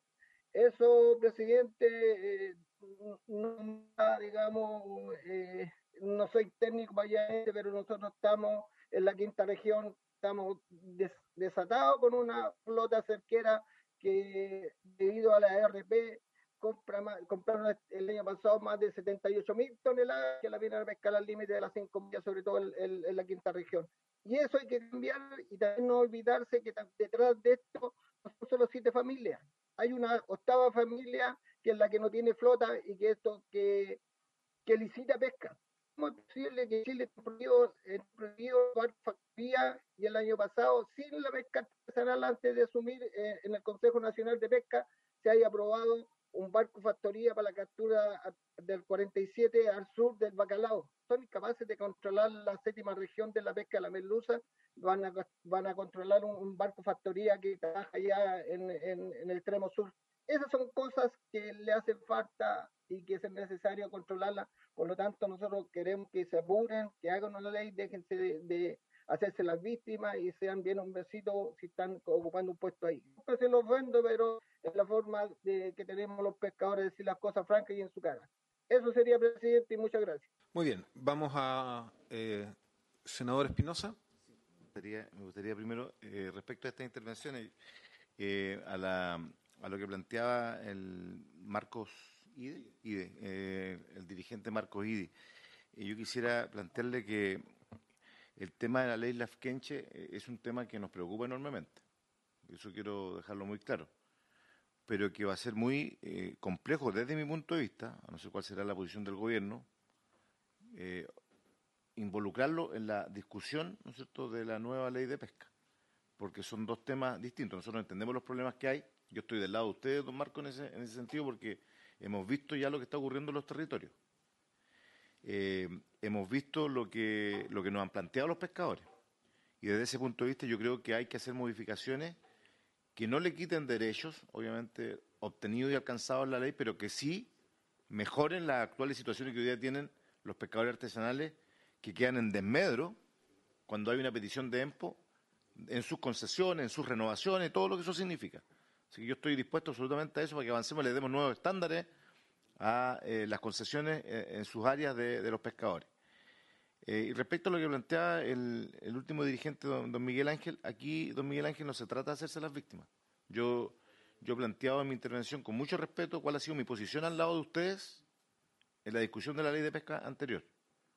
Por lo tanto, creo que una posición como la suya es como lo mismo cuando ocurre con los, con los dirigentes de la pesca. Siempre se dice que hay dirigentes que son sumamente comprometidos, trabajadores que trabajan en el mar y hay otros que se han lucrado con la actividad. Yo he defendido siempre a los primeros, porque creo que cuando hay honra y cuando hay dignidad, no es hacerse la víctima defenderse en cuáles han sido las posiciones. Cuando uno tiene la convicción de que ha actuado derechamente al lado de ustedes, obviamente que se va a sentir ofendido cuando hay situaciones como la que ocurrieron. Y hoy día el llamado, sin lugar a dudas, es justamente a ponernos a trabajar. Y repito, esto del listado de invitados, esto no atrasa una ley. Aquí lo que importa es que el gobierno presente un proyecto de ley.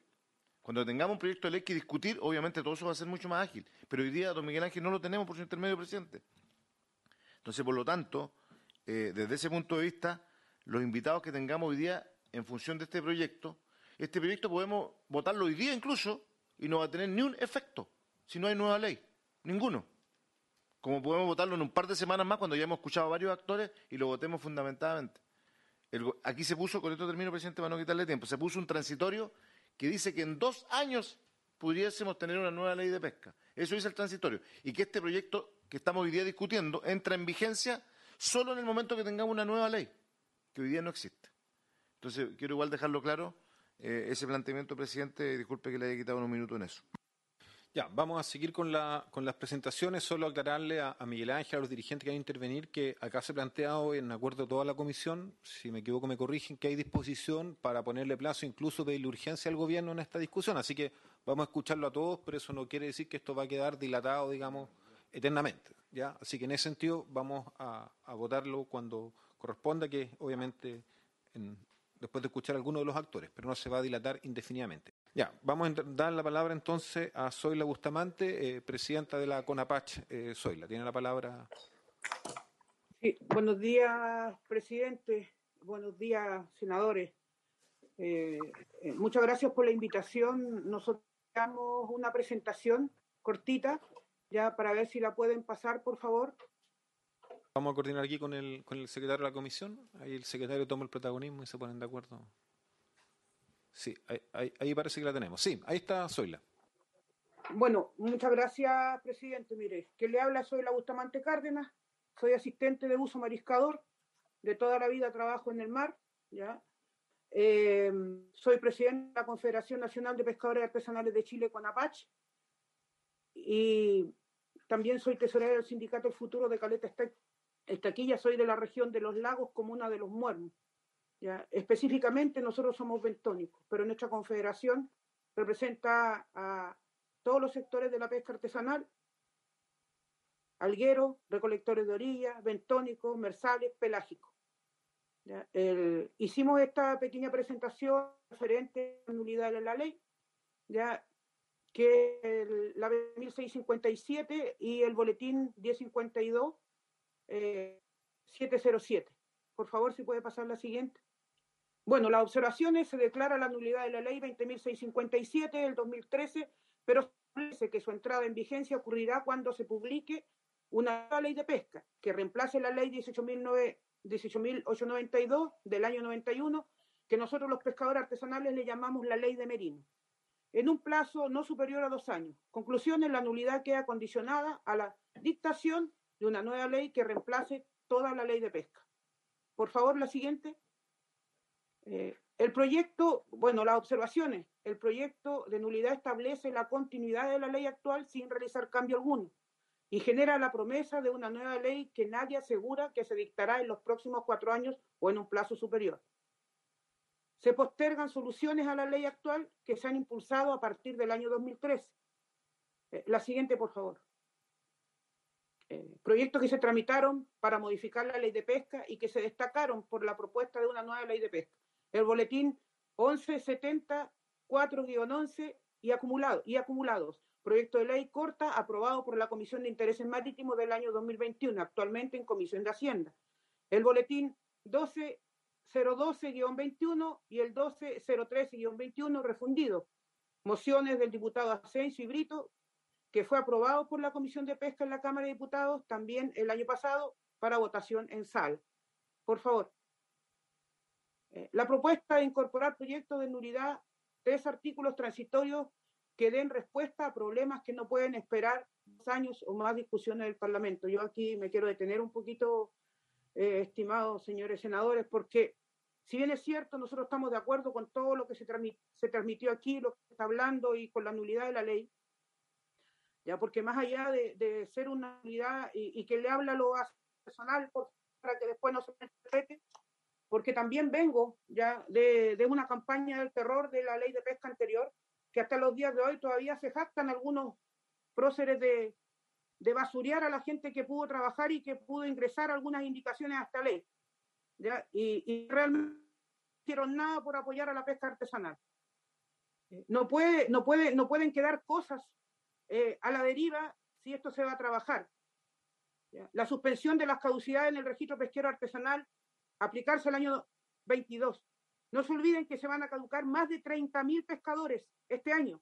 Por lo tanto, tiene, tiene que quedar eh, algo referente a esto.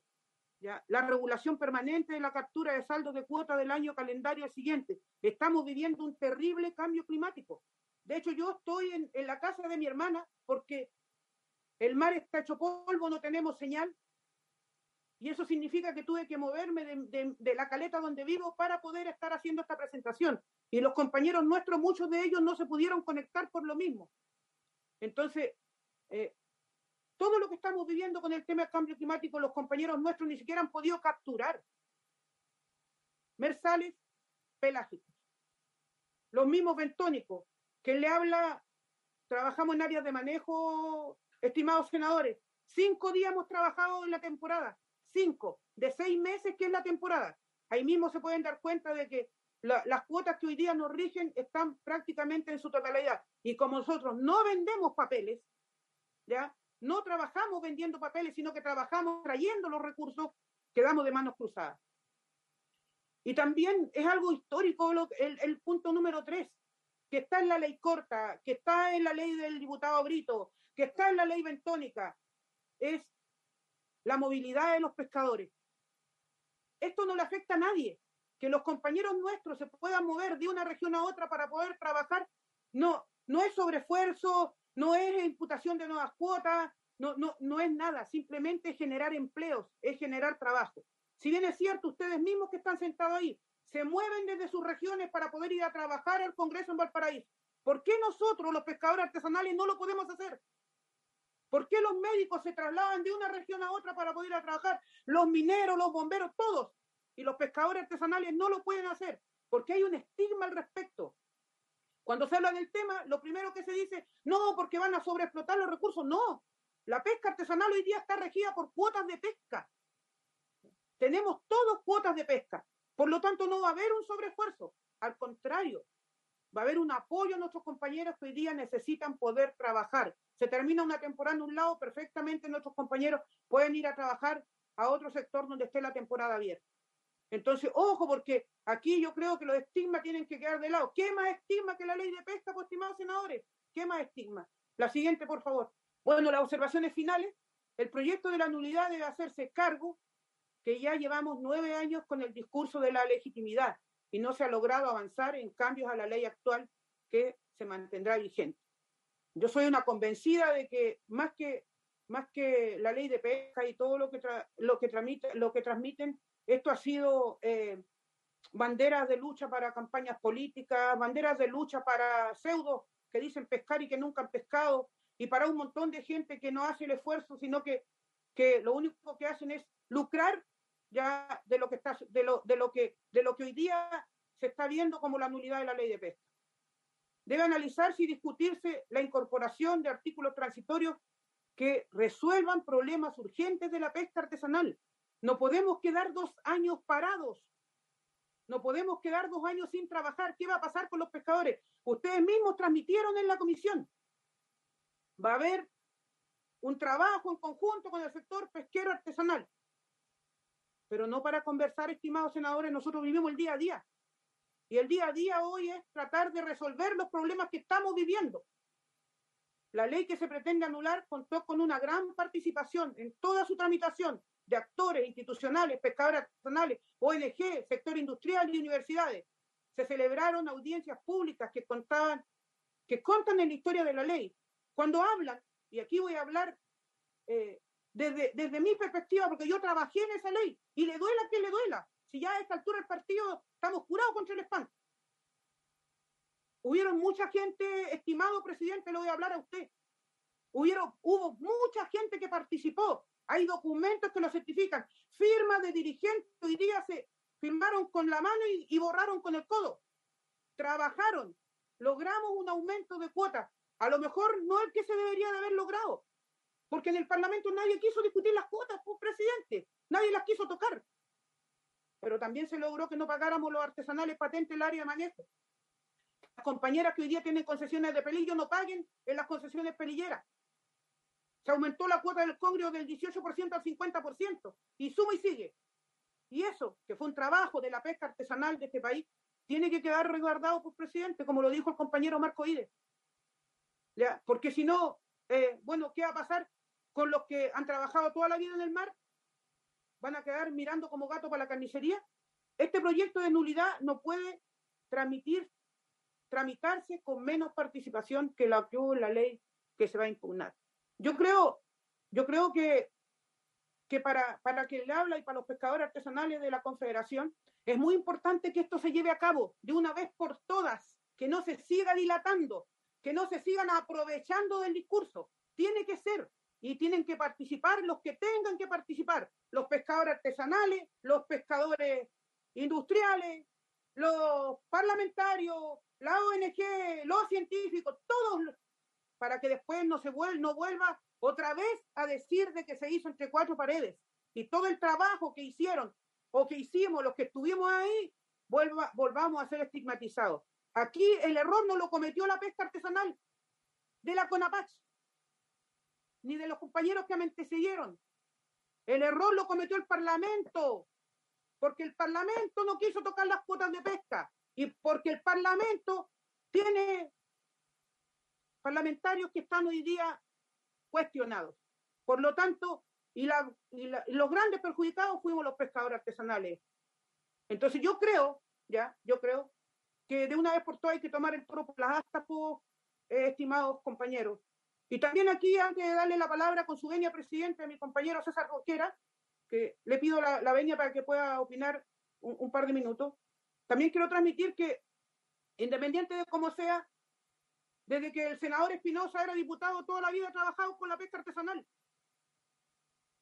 Y cuando esto entró en tabla, él nos llamó por teléfono para consultarnos cuál era nuestra opinión, aunque él ya la sabía. Entonces, yo creo que nadie se anda escondiendo ni anda jugando los pillitos acá. Menos nosotros, que somos los que más nos sacaron la cresta con esta ley. Y que hoy día todos se lavan la cara con nosotros.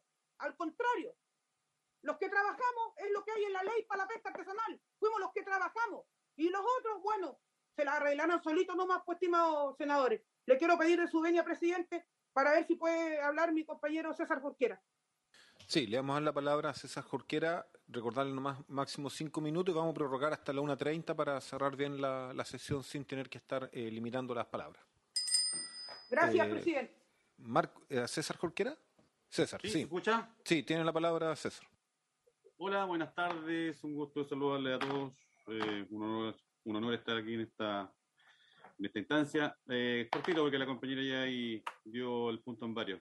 A mí siempre me gusta ejemplificar un poco lo, problemática. Eh, una nueva ley de pesca, genial, pero para que se discutan los 20 puntos que ofreció el gobierno, para que los discutamos, no estamos diciendo que estamos de acuerdo en todo. Pero, por ejemplo, eh, para un mayor fraccionamiento del sector artesanal eh, respecto al industrial. La gran deuda de la ley de pesca anterior fue lo que prometieron en un documento a todos esos dirigentes de la época, eh, donde en términos de plata eh, se decía que el incremento para la flota artesanal de todas las pesquerías iba a ser del orden de 34 millones de dólares. Tengo aquí el- en la pantalla, tengo el, el- el monito. eh, donde el aumento del fraccionamiento en cuanto a, a toneladas de cuota a todos los recursos iba a ser del orden de las 157 mil toneladas. Lo concreto es que eh, nadie cayó con el tema, cayó en cuenta con el tema de, que las cuotas iban a bajar todo a un tercio. La, pe- la pesca pelágica, por ejemplo, que es la que yo trabajo acá en la caleta de San Vicente, Talcahuano, eh, fuimos los más afectados con una rebaja de las cuotas a un tercio. Eh, la flota cerquera pelágica fue la más afectada en términos de, en términos de, regulación. Eh, y ahí quiero poner un, un- un punto, porque en la otra comisión, yo en esta no estaba muy al, muy al tanto, de la- Ojo que eso tiene un efecto colateral muy, muy negativo, que ya esta misma ley lo ha demostrado, porque esta ley ha hecho involucrar las, las embarcaciones. Hay muchas embarcaciones que bajaron de categoría para poder eh, eh, entrar a un sector más, más permisible desde el punto de vista eh, legal. Entonces, finalmente, que lo que queremos que es cuidar toda la, la primera milla puede terminar siendo contrario. Lo, lo, lo planteo ahí como algo que siempre va a estar latente en nosotros y vamos a estar preocupados de, esa, de, de los que quieran recategorizar nuestro sector. Eh, queremos una nueva ley para que no siga pasando lo que pasó ahí en su sector, eh, ese presidente.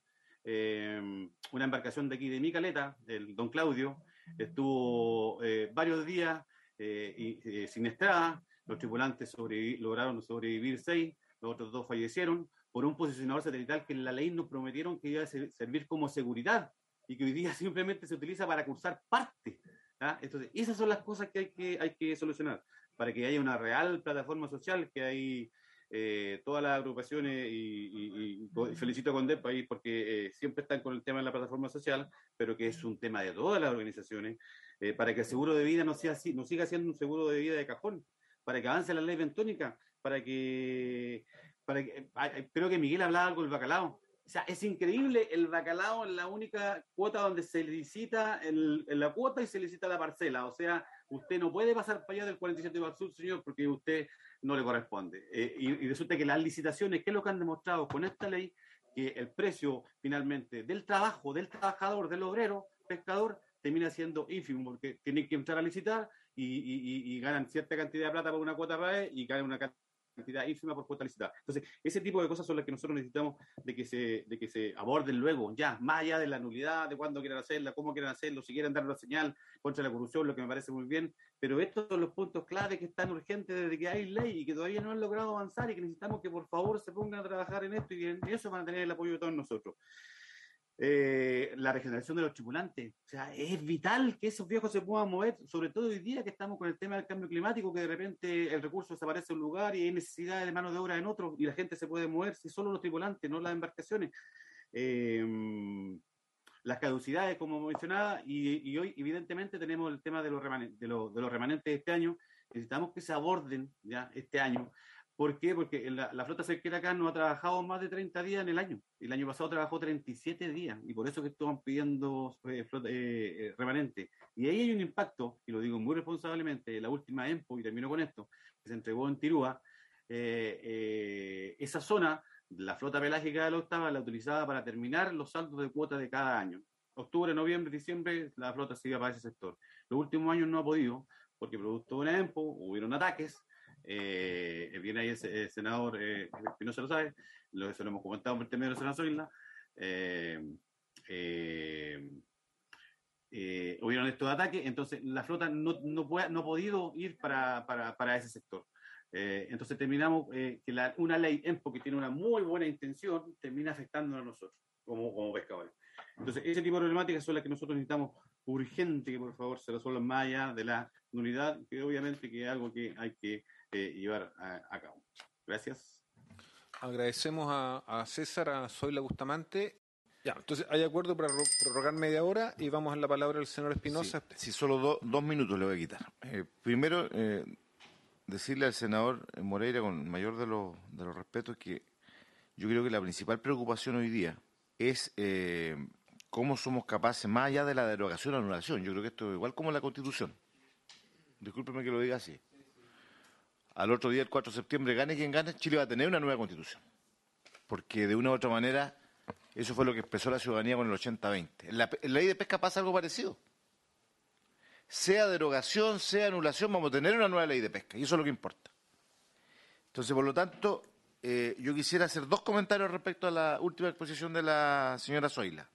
Primero, eh, ratificar lo que dice Iván, felicitarla por su valentía.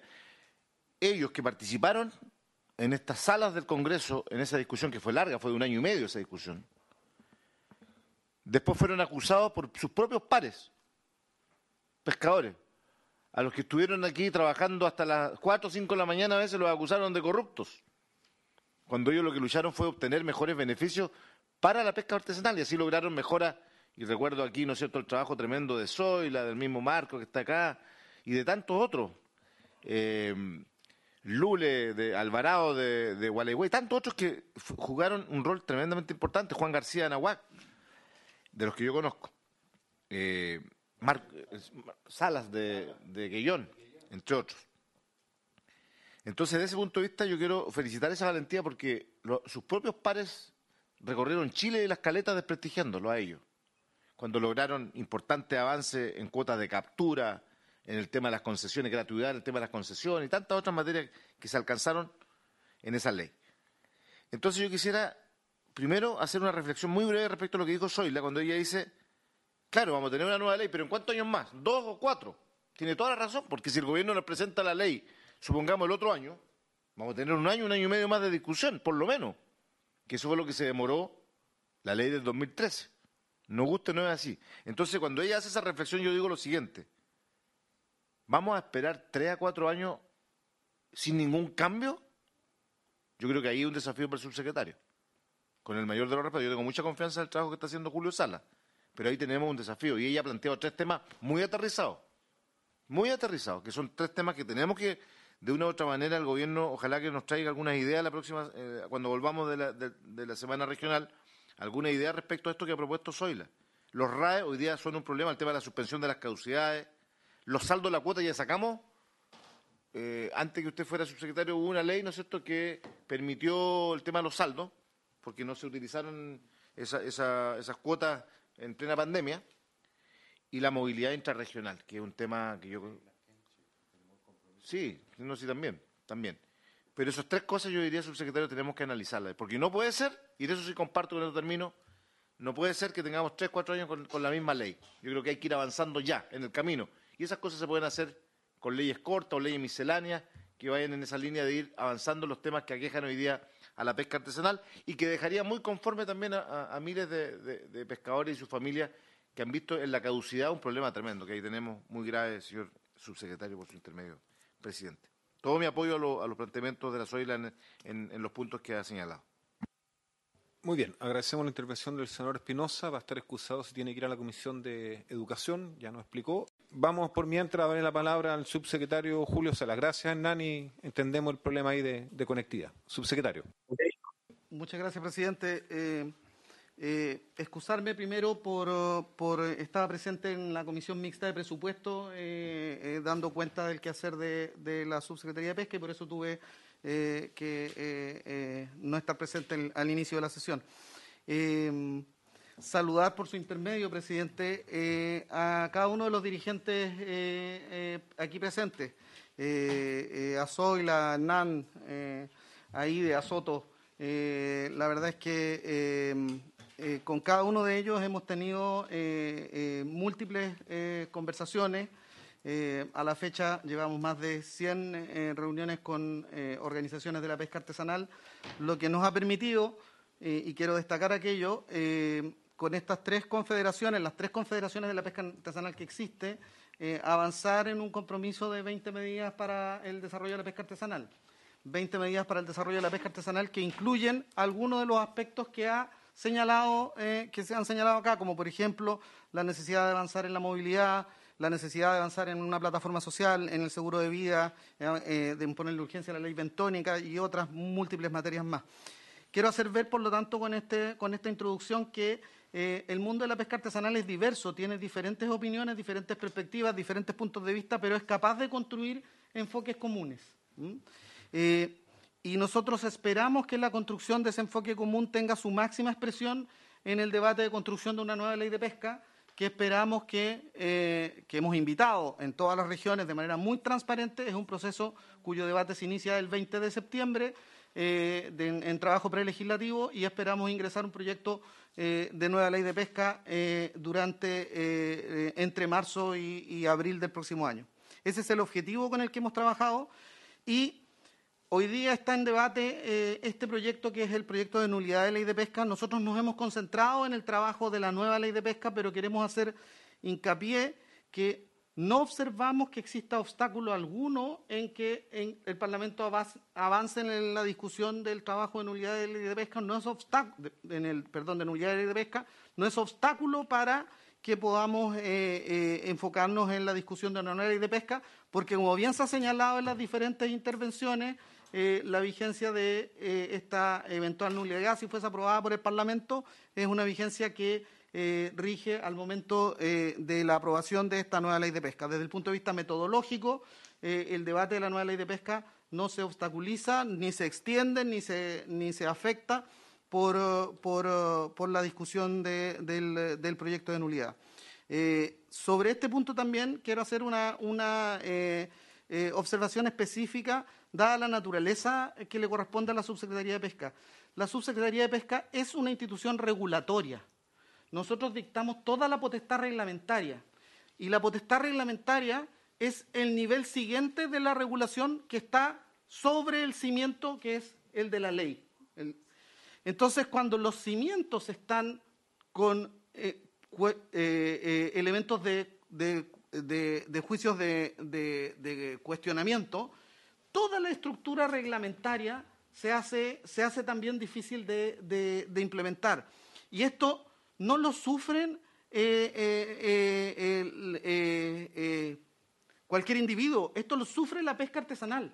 La pesca artesanal efectivamente ve cómo la adhesión a el cumplimiento normativo se hace más difícil porque los cimientos de la discusión legislativa que, rige- que hoy día nos rige, que es la, la ley de pesca, tiene efectivamente una mancha de origen y una mancha que no, ha sido no ha sido establecida por la clase política, ni por la opinión pública, ni por los partidos, ni por un actor X.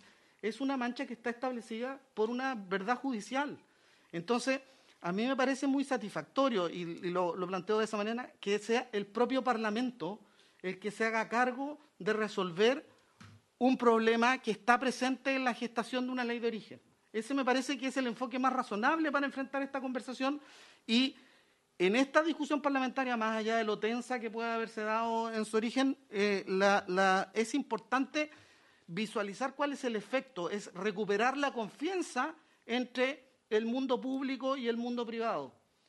Recuperar la confianza entre el mundo público y el mundo privado pasa por tener una norma que sea escrita de manera muy transparente, donde podamos tener efectivamente una relación eh, una construcción común, eh, eh, eh, producto de un debate abierto, donde toda la discusión pueda ser visible y transparente frente a la ciudadanía. Nosotros esperamos que eso sea el proceso de construcción de la nueva ley de pesca y en ese sentido la discusión sobre nulidad es una discusión que nosotros entendemos que tiene una casa específica, que es el Parlamento de la República, y resuelve un problema que, como bien decía doña Zoila, no le pertenece a los pescadores artesanales, sino que tuvo su origen eh, en, en- en la forma en que se dio el, el debate parlamentario en un periodo anterior. Así que sobre eso me importa, me importa hacerlo presente. Seguiremos como Subsecretaría de Pesca concentrados en el desafío técnico más importante, que es la construcción de una nueva ley de pesca. Y esperamos que eh, eh, el mundo que eh, dio origen a, a esta situación eh, se haga cargo de, de la solución del propio problema que hoy día afecta eh, toda eh, la confianza en la potestad reglamentaria y, por cierto, también la confianza eh, que tienen eh, cada uno de los actores aquí presentes en, el, en la certeza del- de la estabilidad normativa. Gracias, subsecretario. Yo, solo antes de dar la palabra al senador Moreira, solo un, un- segundito. Lo que pasa es que yo creo que igual es importante, subsecretario, que nos envíe por correo la, propuesta de 20 medidas que ustedes tienen. Pu- puede ser dinámico, o sea, me refiero que pueden haber medidas que se agreguen, pero sería importante de todas maneras que, que llegue formalmente a la comisión para que se lo entreguemos a, los a los senadores integrantes. Encantado y están suscritas por, por cada una de las confederaciones. Y efectivamente hemos ido avanzando en más de ellas. Me parece bien, en- entendiendo que estamos en, en este debate, pero que requerimos también conocerlo. Eh, senador Moreira. Yo espero que, pues, con su venia presidente, yo espero que lo que ha dicho aquí el subsecretario eh, lo diga también el ministro secretario general de la presidencia y lo diga también el ministro de Economía. Por eso que no queremos subrogantes, queremos que vengan. ¿ah? Así como ha venido usted y obviamente va a venir. Queremos escucharlo a ellos, no porque dudemos de su palabra, sino porque es importante un tema muy que, que yo he querido señalar acá. Yo he advertido, que usted no estaba, he advertido de los peligros que pueden haber con la anulación de una ley que no existe legalmente.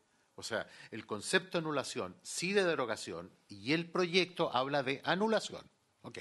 El tema está que hay algunos juristas ¿ah? que indican que si es que, que si es que volvemos para atrás, si es que esto se aprueba que no es que se mantengan las normas actuales, que volvemos hacia atrás, es peligroso. Y esto puede terminar en que la gente lo tome como un engaño.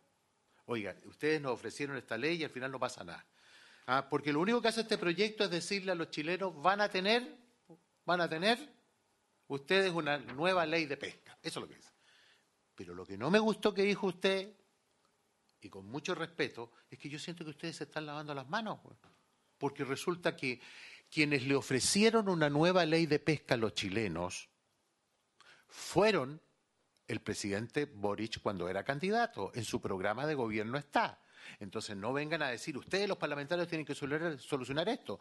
Nosotros vamos a votar lo que el gobierno nos mande y presentaremos indicaciones a lo que el gobierno nos mande, escuchándolos a ellos. Entonces, es que eso es muy importante. Pero también quiero decirle a ustedes, porque ya lo dije al principio y no voy a volver a lo mismo, que esta era una maniobra política, lo dije, ah, por el plebiscito, de que aparecer que están preocupados de la ley de pesca, pero durante cuatro o cinco años yo no vi ningún entusiasmo. Eh, lo que sí, y eso quiero decírselo a ustedes con mucha franqueza, porque ustedes quieren certeza. ¿Qué pasa con la anulación? ¿O qué pasa con la derogación? Y hoy día no hay certeza alguna, porque cuando ustedes escuchen a los juristas, se van a dar cuenta que hay dudas más que razonables. Entonces, ¿qué es lo que quiero decirle yo? Como se trata de anular o derogar una ley, esto va a ir a la Comisión de Constitución y Justicia del Senado. Y esa comisión, la mirada no es la elocuencia quien hace el, el mejor discurso, sino es legal esta ley. Entonces, cuando a mí me dice el subsecretario que ellos están de acuerdo con esto, bueno, yo está bien, a mí me interesa saber qué, qué opinan el ministro de Economía, que es su superior, y el ministro secretario general de la presidencia. Porque hasta ahora ellos no han hecho ningún intento, los ministros, con respecto a esta ley, Ah, de, generalmente cuando hay ciertas leyes importantes, ellos ha- hacen de alguna manera lo que se denomina un lobby en el sentido positivo y eh, tratemos de darle... Yo no he escuchado que el gobierno quiera colocar la urgencia, sino que lo único que escucho que el gobierno, aparte de estas 20 medidas que son titulares, de muy buena fe, no existe un proyecto de ley y eso es lo que nosotros queremos apurar, porque yo les aseguro que después van a estar ustedes indignados porque, oye, dijeron que derogamos esta ley, pero resulta que eh, derogamos esta ley, eh, pero resulta que después pasan los dos, que ustedes saben cómo se demoran las leyes. Entonces, por eso coloquémonos de acuerdo. Hay una cosa que antes no existía. Así como nosotros hemos escuchado que la mayoría de los chilenos quiere una nueva constitución, yo por lo menos escuché el 80-20. Yo por lo menos lo escuché. ¿ah? Tienen que haber cambios. Y por eso estamos dando nosotros en materia constitucional varios cambios. En materia de la pesca, yo vengo hace años cambiando de opinión, porque me di cuenta en terreno, con don Marco, no sabía que estaba, doña Zoila, don Marcelo Soto, don Juan García, don Marco Sala, ustedes me, me- dieron vuelta en el sentido positivo de que había que hacer los cambios.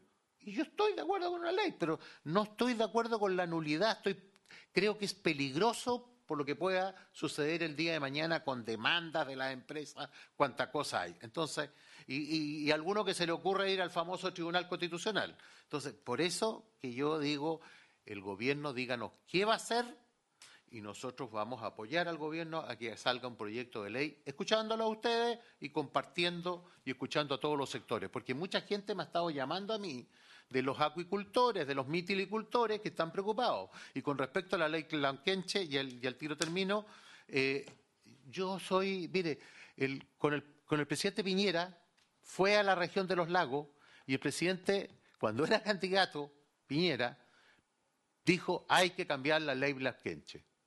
Y no pudo cambiarla. Y no porque no haya querido. Porque hay un tema con el, con, el, con el convenio el 169 de la OIT que, y, que, que se plantea una suerte de, de- consulta indígena y otras cosas. Se ha, hecho, imposible. Por eso que nosotros, en señal de corrección, sería re fácil hoy día que yo presento un proyecto de ley ah, para derogar la ley Blasquenche. No es tan fácil. Pero ese es un tema de las E- EMCO que han sido un abuso de ciertas comunidades indígenas, no todas, pero ha habido un abuso y ustedes lo están viviendo. Entonces, de alguna manera, la nueva ley tiene que hacerse cargo de eso. Muy bien, a ver, eh, senador Kusanovich, perdón. Gracias, presidente. La verdad que este proyecto yo no le encuentro ningún sentido. Si lo que hay que hacer acá es una nueva ley. El proyecto lo que dice, oye, tienen dos años de plazo para hacer una nueva ley.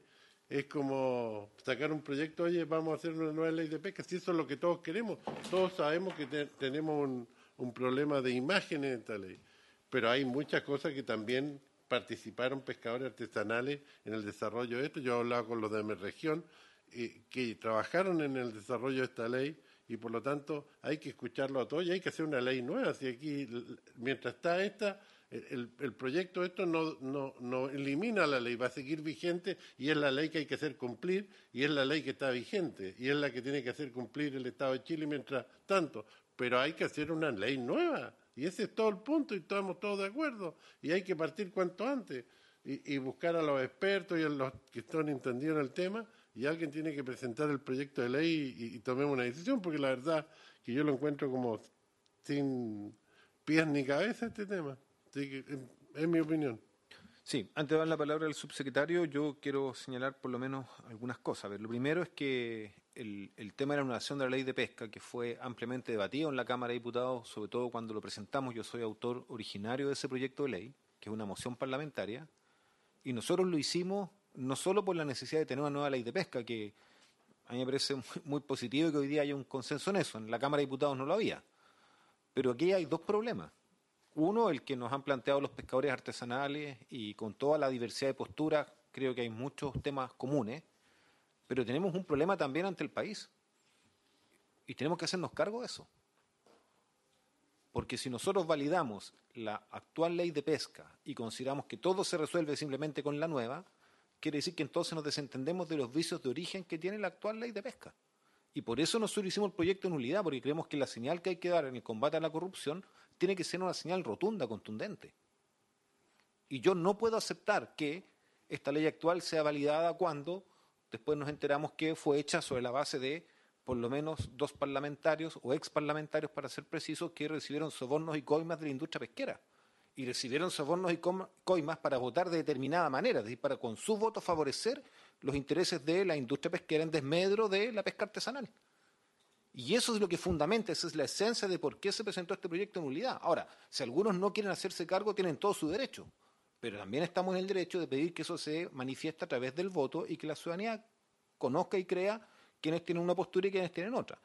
Al calor de ese debate surgió una, una preocupación que también surgió en mi región y de la cual yo me hago cargo, en la región de Coquimbo, de que si se anulaba la ley actual volvíamos a la situación del año 91, donde obviamente las regulaciones eran tremendamente insuficientes eh, y eso podía detonar lo que se llamaba en la jerga de la pesca la carrera olímpica con consecuencias muy desastrosas.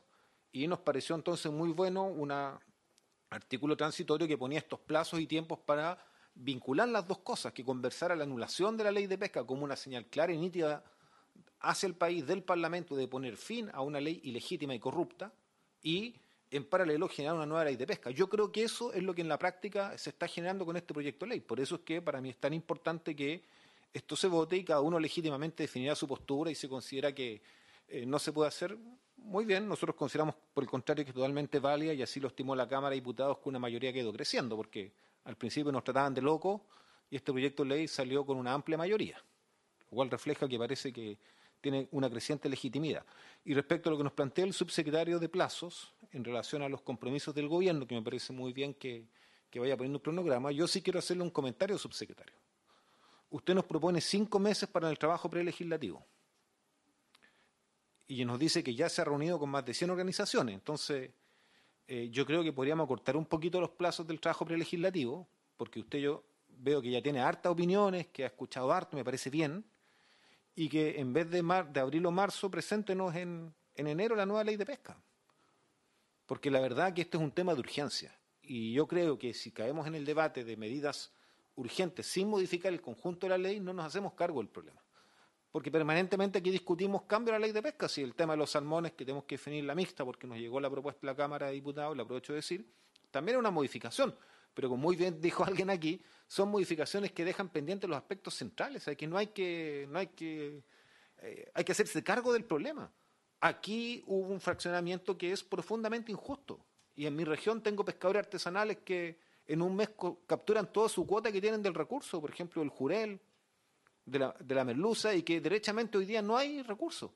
Entonces nosotros necesitamos cambiar también el fraccionamiento y eso no se hace con reforma de urgencia, eso se hace abordando el problema de fondo. Y si aquí lo que el Parlamento va a decir es que al final quiere respetar que la industria pesquera tenga un predominio, bueno, que sea transparente. Yo no estoy de acuerdo con ese modelo pesquero. Creo que es un error, creo que nos condujo a esta situación de devastación que tenemos hoy día. Y eso no quiere decir que la industria vaya a desaparecer, porque la industria pesquera es parte de los actores pero tiene que tener otro trato con la pesca artesanal, tiene que tener otro trato donde se privilegie el consumo humano, en que haya otra forma de concebirlo, terminar con la integración vertical, y quiero que discutamos esas cosas en análisis de pesca. Entonces, yo creo que eh, eh, en ese sentido es tremendamente importante que, avancemos en el debate. Yo creo que las posiciones han quedado claras. Yo le daría la palabra al, al subsecretario para que en la próxima sesión escuchemos a los dos ministros que están invitados, al dirigente de la CONDEP que no pudo intervenir hoy por un tema de, de conectividad. Eh, y al, después del subsecretario tenemos que acordar cómo vamos a trabajar en la comisión mixta el tema salmones que llegó a la propuesta de la Cámara. Entonces yo les pediría ahí unos minutos finales para ponernos de acuerdo bien en los horarios, los días, para que no tengamos ningún problema como el que pasó la semana pasada. Subsecretario. gracias, presidente. Eh, eh, solo establecerle que justamente producto de estas eh, más de 100 reuniones que hemos tenido con el mundo de la pesca artesanal y otras tantas con el mundo de la industria y, otros sectores, eh, hemos planteado, estos, en estas reuniones hemos planteado los plazos.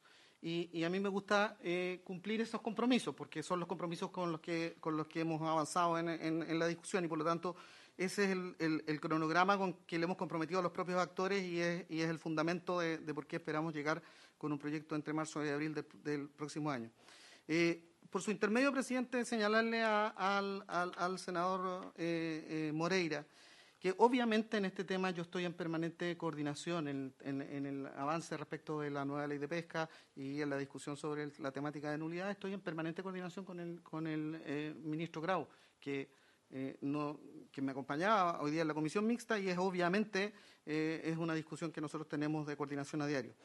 Quiero, y, y- por su intermedio, presidente, quiero hacerle eh, presente al senador Longueira que estoy, perdón, Moreira, eh, disculpe, eh, quiero hacer presente al, al senador Moreira que eh, establecer un nuevo proyecto de ley de pesca sin duda es responsabilidad del Ejecutivo. Establecer un nuevo proyecto de ley de pesca es nuestra responsabilidad y tenemos un compromiso sobre eso. Pero recuperar la confianza en el orden jurídico y disipar las sombras de duda que existen sobre la ley de pesca actual trasciende la responsabilidad del Ejecutivo y es algo que obviamente tiene como principal casa de resolución el Congreso, el, Congreso, el Senado y, como bien ha señalado el, pre- el presidente, hoy día eh, con un apoyo transversal eh, uno tendría esperanza que eso puede ocurrir en el corto plazo. Ya, entonces, en concreto, re- cerrando este punto y antes de terminar la sesión, eh, llegó la propuesta de la Cámara para la Comisión Mixta Salmones, que es un tema que habíamos estado pidiendo hace varias semanas. Entonces, yo lo que les propongo es lo siguiente. Yo no sé cómo están martes y miércoles, pero por lo menos en mi caso tengo la agenda bien, con bastantes sesiones de comisión y tenemos la sesión de sala del Senado. Entonces, Sí, es por eso, que yo lo que quiero proponer es lo siguiente, pero quiero proponer para que nos pongamos de acuerdo, que tal vez la posibilidad sería sesionar con la mixta, yo no sé cuántas sesiones van a hacer, pero me imagino que, que por lo menos unas tres, claro. Podríamos sesionar un lunes en la tarde y proponerle eso a los... Ah, pero los, los- diputados los lunes están en Valparaíso y tienen sesión. Tendría que ser en la mañana entonces. O, o si no, o si no otro día, martes o. Se te van a oponer, yo creo que lo- Se escuchó propuestas, Se, sí, sobre se- eso se- no hay... se- se te van a oponer los diputados porque resulta que los diputados tienen sesión. Entonces muchos vienen, se van directo desde sus regiones. No, yo lo que propongo a que eh, funcionemos de 3 a 4. Ya, Un, perfecto. un- un Sí, sí, martes sí. o un miércoles. De tres a yo, cuatro, yo- yo sí. me tiraría más por el martes. Ah, de 3 a 4. Me parece. Ya, dejémoslo así. ¿Y tú citas para el día cuánto 14.30 lo vamos a poner, para que... ¿Ah? no, 14.30 para que no estemos tan tan pillados. Que, que no Ya. te van, no, no- te No, van a llegar, ya, porque a 15. que la sesión... Seámoslo un punto. Entonces, propongo lo siguiente, que citemos a la comisión mixta para coordinar con los diputados, porque hay que hacer ese proceso con la Secretaría para el... Bueno, ahí tuvimos una calorada discusión, también participó el senador eh, Moreira, que tuvo alguna discrepancia con su par, ¿no es cierto?, el presidente y Núñez. Discutieron, ¿no es cierto?, de por qué se había puesto en tela de juicio sobre la primera convocatoria que se hizo desde la comisión y donde llegó solamente el presidente. Bueno, eso se aclarará, se aclarará con el tiempo, pero básicamente la discusión se tornó en escuchar básicamente lo que decían los pescadores artesanales, don Marcelo Soto, Marco Ide, eh, Zoila Bustamante, donde Hernán Cortés estaba invitado a participar. Lamentablemente su sistema mm, de internet no funcionó adecuadamente, por lo tanto no pudo participar. Y bueno, ahora se va a tener que seguir dialogando, yo creo. Sí, se va a seguir dialogando, como decían ahí los, parlamentarios. eh, de hecho, eh, eh, Moreira planteó una serie de, invitados, una lista de invitados, ¿cierto?, para que den a conocer un poco lo que estábamos conversando respecto a si esto, esto corresponde a una anulación, una derogación. Lo que tiene que tener claro la gente, Hugo, que, en el fondo se vendió esta pescada, por llamarlo de alguna manera, se vendió la pescada y que ese, ese día se iba a votar en la comisión al tiro, eh, no se iba a escuchar a nadie y después iba a pasar a sala al tiro a votación. Y eso no, no es así porque si uno se mete ¿cierto? a la página de eh, la Cámara de Diputados eh, y, y- y, eh, perdón, y en este caso del Senado, donde se está eh, estableciendo cierto esta, esta, este- se está viendo esta ley, eh, si uno se mete a ver, ¿cierto? a, a buscar la- las actividades y ve, por ejemplo, en la última que dice el 09 de agosto, segundo trámite constitucional, Senado, cuenta del proyecto, pasa a Comisión de Intereses Marítimos, Pesca y Agricultura y a Comisión de Constitución, Legislación, Justicia y Reglamento. O sea, claramente no iba a haber, no iba a haber una votación ahí, ¿cierto?, para decidir cualquier cosa. Y la Comisión de Pesca tiene que hacer, escuchar a todos los actores, tal como se escuchó en la Comisión de Pesca de la Cámara de Diputados. Entonces, eh, aquí, se, como te digo, se vendió un tema que no es eh, tal y eh, yo pido más seriedad, a, sobre todo al presidente de la, del, del Senado, ¿cierto? que fue eh, diputado, eh, y eh, seriedad al respecto, porque esta, esto no es un juego. Aquí hay tramitaciones que tienen que hacerse y hay tiempos también que, que tienen que hacerse. Entonces, eh, más seriedad respecto al tema pesquero. Hay una carta, Marco, pero esta es del año 2020. La escribió don Manuel, José Manuel Díaz de Valdés, eh, director del Centro de Justicia en ese tiempo, de- del Centro de Justicia Constitucional de la Universidad. Eh, está fechada 29 de noviembre de 2020. Dice, al respecto nos aclara un tema, dice, no se trata solo de un tema semántico. En derecho las palabras son importantes porque representan categorías diferentes con efectos diversos. Por un lado tenemos la nulidad, que es una sanción que se impone a un acto o norma jurídica por adolecer de un vicio, determinar si algo está viciado y por tanto es nulo.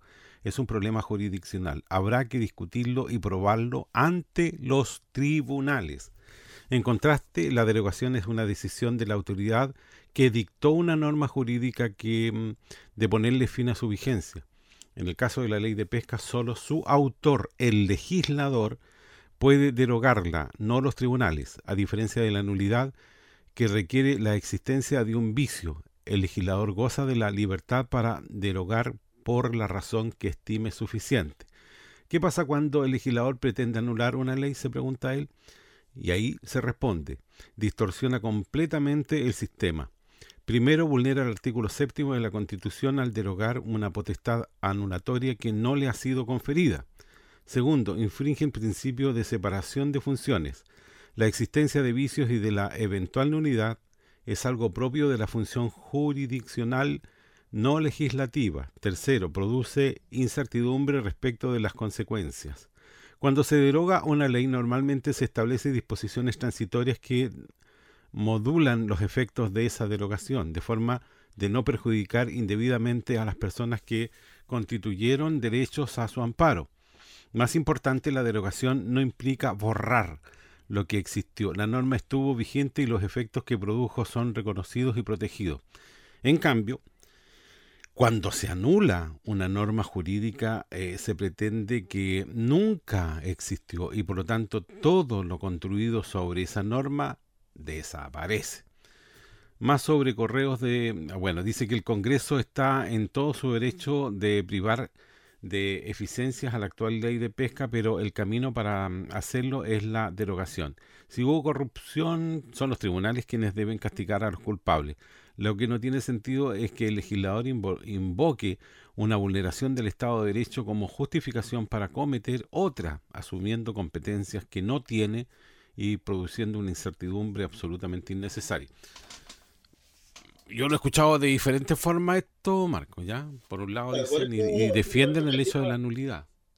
Por eso te decía, Hugo, Mm. que eso, eso es un tema que van a tener que ver, ¿cierto? Eh, eh, eh, los legisladores finalmente y, y sobre todo en esta comisión de legislación del, del Congreso. Entonces, eh, porque, porque eso va a ser un punto que va, a- se va a estar en, en discusión, pero lo que no está en discusión que esta ley debe, eh, debe en el fondo de- eh, desaparecer de alguna manera o- y, y- la palabra, hay que buscar la palabra correcta. ¿Cuál es la, cuál es la palabra correcta? ¿Derogación o anulación? Pero de- que sí, hay que hacer una nueva ley respecto que, que, que reemplace a la ley eh, Longueira y que modifique a la ley, eh, que eso es lo que debería decir, decir el proyecto, y que modifique a la ley madre, ¿cierto? Eh, hay que hacerlo. Y eso estamos todos de acuerdo y eso yo creo que eso da seguridad y se ha estado, si se ha esperado seis años para hacer eso, eh, perfectamente, ¿cierto? Se puede esperar eh, un par de meses más, ¿cierto? O lo que, o lo que sea necesario. ¿Por qué? Porque además, tal como dijo Fidel, Fidel Espinosa, eh, el gobierno no tiene un proyecto de ley.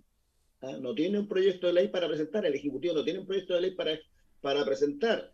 Lo que se va a hacer, y está en la medida número 20, que lo dije al principio, ¿cierto? De, de este, de este bloque, es que se van a hacer ciertos talleres en todo el país, ¿cierto? Buscando, ¿cierto? Eh, eh, con los pescadores artesanales y me imagino que también con el mundo industrial lo va a hacer también la, la Secretaría de Pesca, ¿cierto? Para eh, de ahí presentar un proyecto, recién un proyecto de ley, y eso puede pasar eh, perfectamente eh, un año, un año. Entonces, no, no, no hay apuro por el tema de poder anular o, o derogar, porque ya las cartas ya están echadas, ¿cierto? Y eh, va a haber una nueva ley que, eh, que reemplace a la ley Ongueira y que modifique a la actual ley, de pesca, ley general de pesca y agricultura. Bueno, tema que vamos a seguir pendientes nosotros y vamos a seguir poniéndole atención. Marco, eh, actividades de la FIPASUR para la próxima semana, ¿nos puedes contar? ¿Tienen actividades, Marco, tú, ustedes? Sí, tenemos, eh, el lunes ya tenemos, Hugo, la, la reunión de, de FIPASUR, de, de- reunión de asamblea de, con todos los dirigentes, eso va a ser el, el lunes a las diez eh, y media. Tenemos bastantes temas que, que ir tratando con los viejos porque hace tiempo que no se hace, pero sí nosotros normalmente como directorio todos los meses hacemos reuniones, eso, eso sí está claro y se, también se comunica a todos los pescadores, ¿cierto?, respecto a... eh, a eh, A los temas que se abordaron en la reunión de directorio. que se abordan, sí, y, a, y a la- y a las actividades que se, que se realizan, por ejemplo, a, a todas estas reuniones que uno asiste con los ministros, Mm. a todas las reuniones que me he hecho con, con todos los seremis de economía, con el gobernador provincial más, dos veces, eh, con lo que se viene, por ejemplo. Entonces hay harto tema, pero vamos a tocar eh, lo- lo- los temas de siempre que tienen que ver con la tesorería, ¿cierto? Para dar cuenta cómo marchan los, los recursos de la, de la federación que eh, eh, también vamos a ver el tema de la ley de caletas, el estado de, de- de situación y su interacción con la ley EMPO, y que tiene que ver un poco con lo conversamos en el programa, Hugo, con la reunión que tu- sostuvimos con el director nacional de Serna Pesca, ¿cierto? Fernando Naranjo, y también con Leo Llanos, que estuvo también en esa, en esa reunión. Eh, vamos a también eh, ver la elección de los representantes titulares y suplentes para que integren la Comisión Regional del Uso del Borde Costero. Esta comisión do- de- debe eh, comenzar pronto a funcionar. Todavía el gobernador no ha hecho las invitaciones de, a participar y ahí eh, eh, se van a votar, eh, yo creo que en una segunda reunión eh, de la Cruz, dos solicitudes EMPO, que son la EMPO Palo Muerto, que es de la comuna de Corral, que es una EMPO pequeña que tiene un problema con... porque en ese mismo sector se va a instalar la caleta de pescadores de, de Guape, del sector de Guape, eh, y la EMPO de Mississippi, pi- mis- perdón, Mississippi, de la comuna de San José de la Mariquina, que también tiene insertas alrededor de dos o tres caletas, también hay pequeñitas también. Entonces, eso es lo que eh, vamos a hacer, en- en- elegir cierto cuál van a ser los titul- el titular y el suplente. Y en la, vamos a hablar también un poco de la política regional de fomento productivo, eh, de emprendimiento y, y innovación, ¿cierto? Año 2021-2026. Ya hay una mesa de trabajo, ¿cierto? De- en, el, en el ámbito de pesca y agricultura. Recordemos que la política regional, Hugo, de fomento productivo viene a reemplazar a las políticas que habían eh, sectoriales, a la política de pesca, a la política de turismo y a todas las políticas que ya habían establecidas en la, en la Estrategia Regional de Desarrollo, que han sido cua- eh, cinco o seis, más, más no fueron, de las 19 que estaban programadas en la estrategia.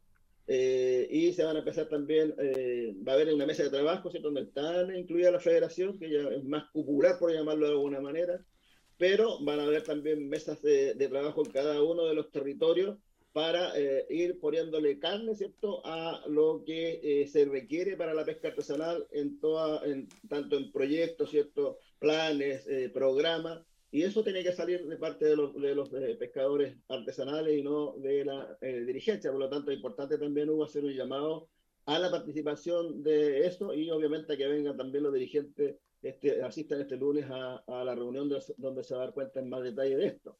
Eh, también vamos a dar cuenta de eh, el- las 20 medidas eh, propuestas por el gobierno para la pesca artesanal y dar eh, cuenta del estado de situación de la anulación de la ley de, de pesca.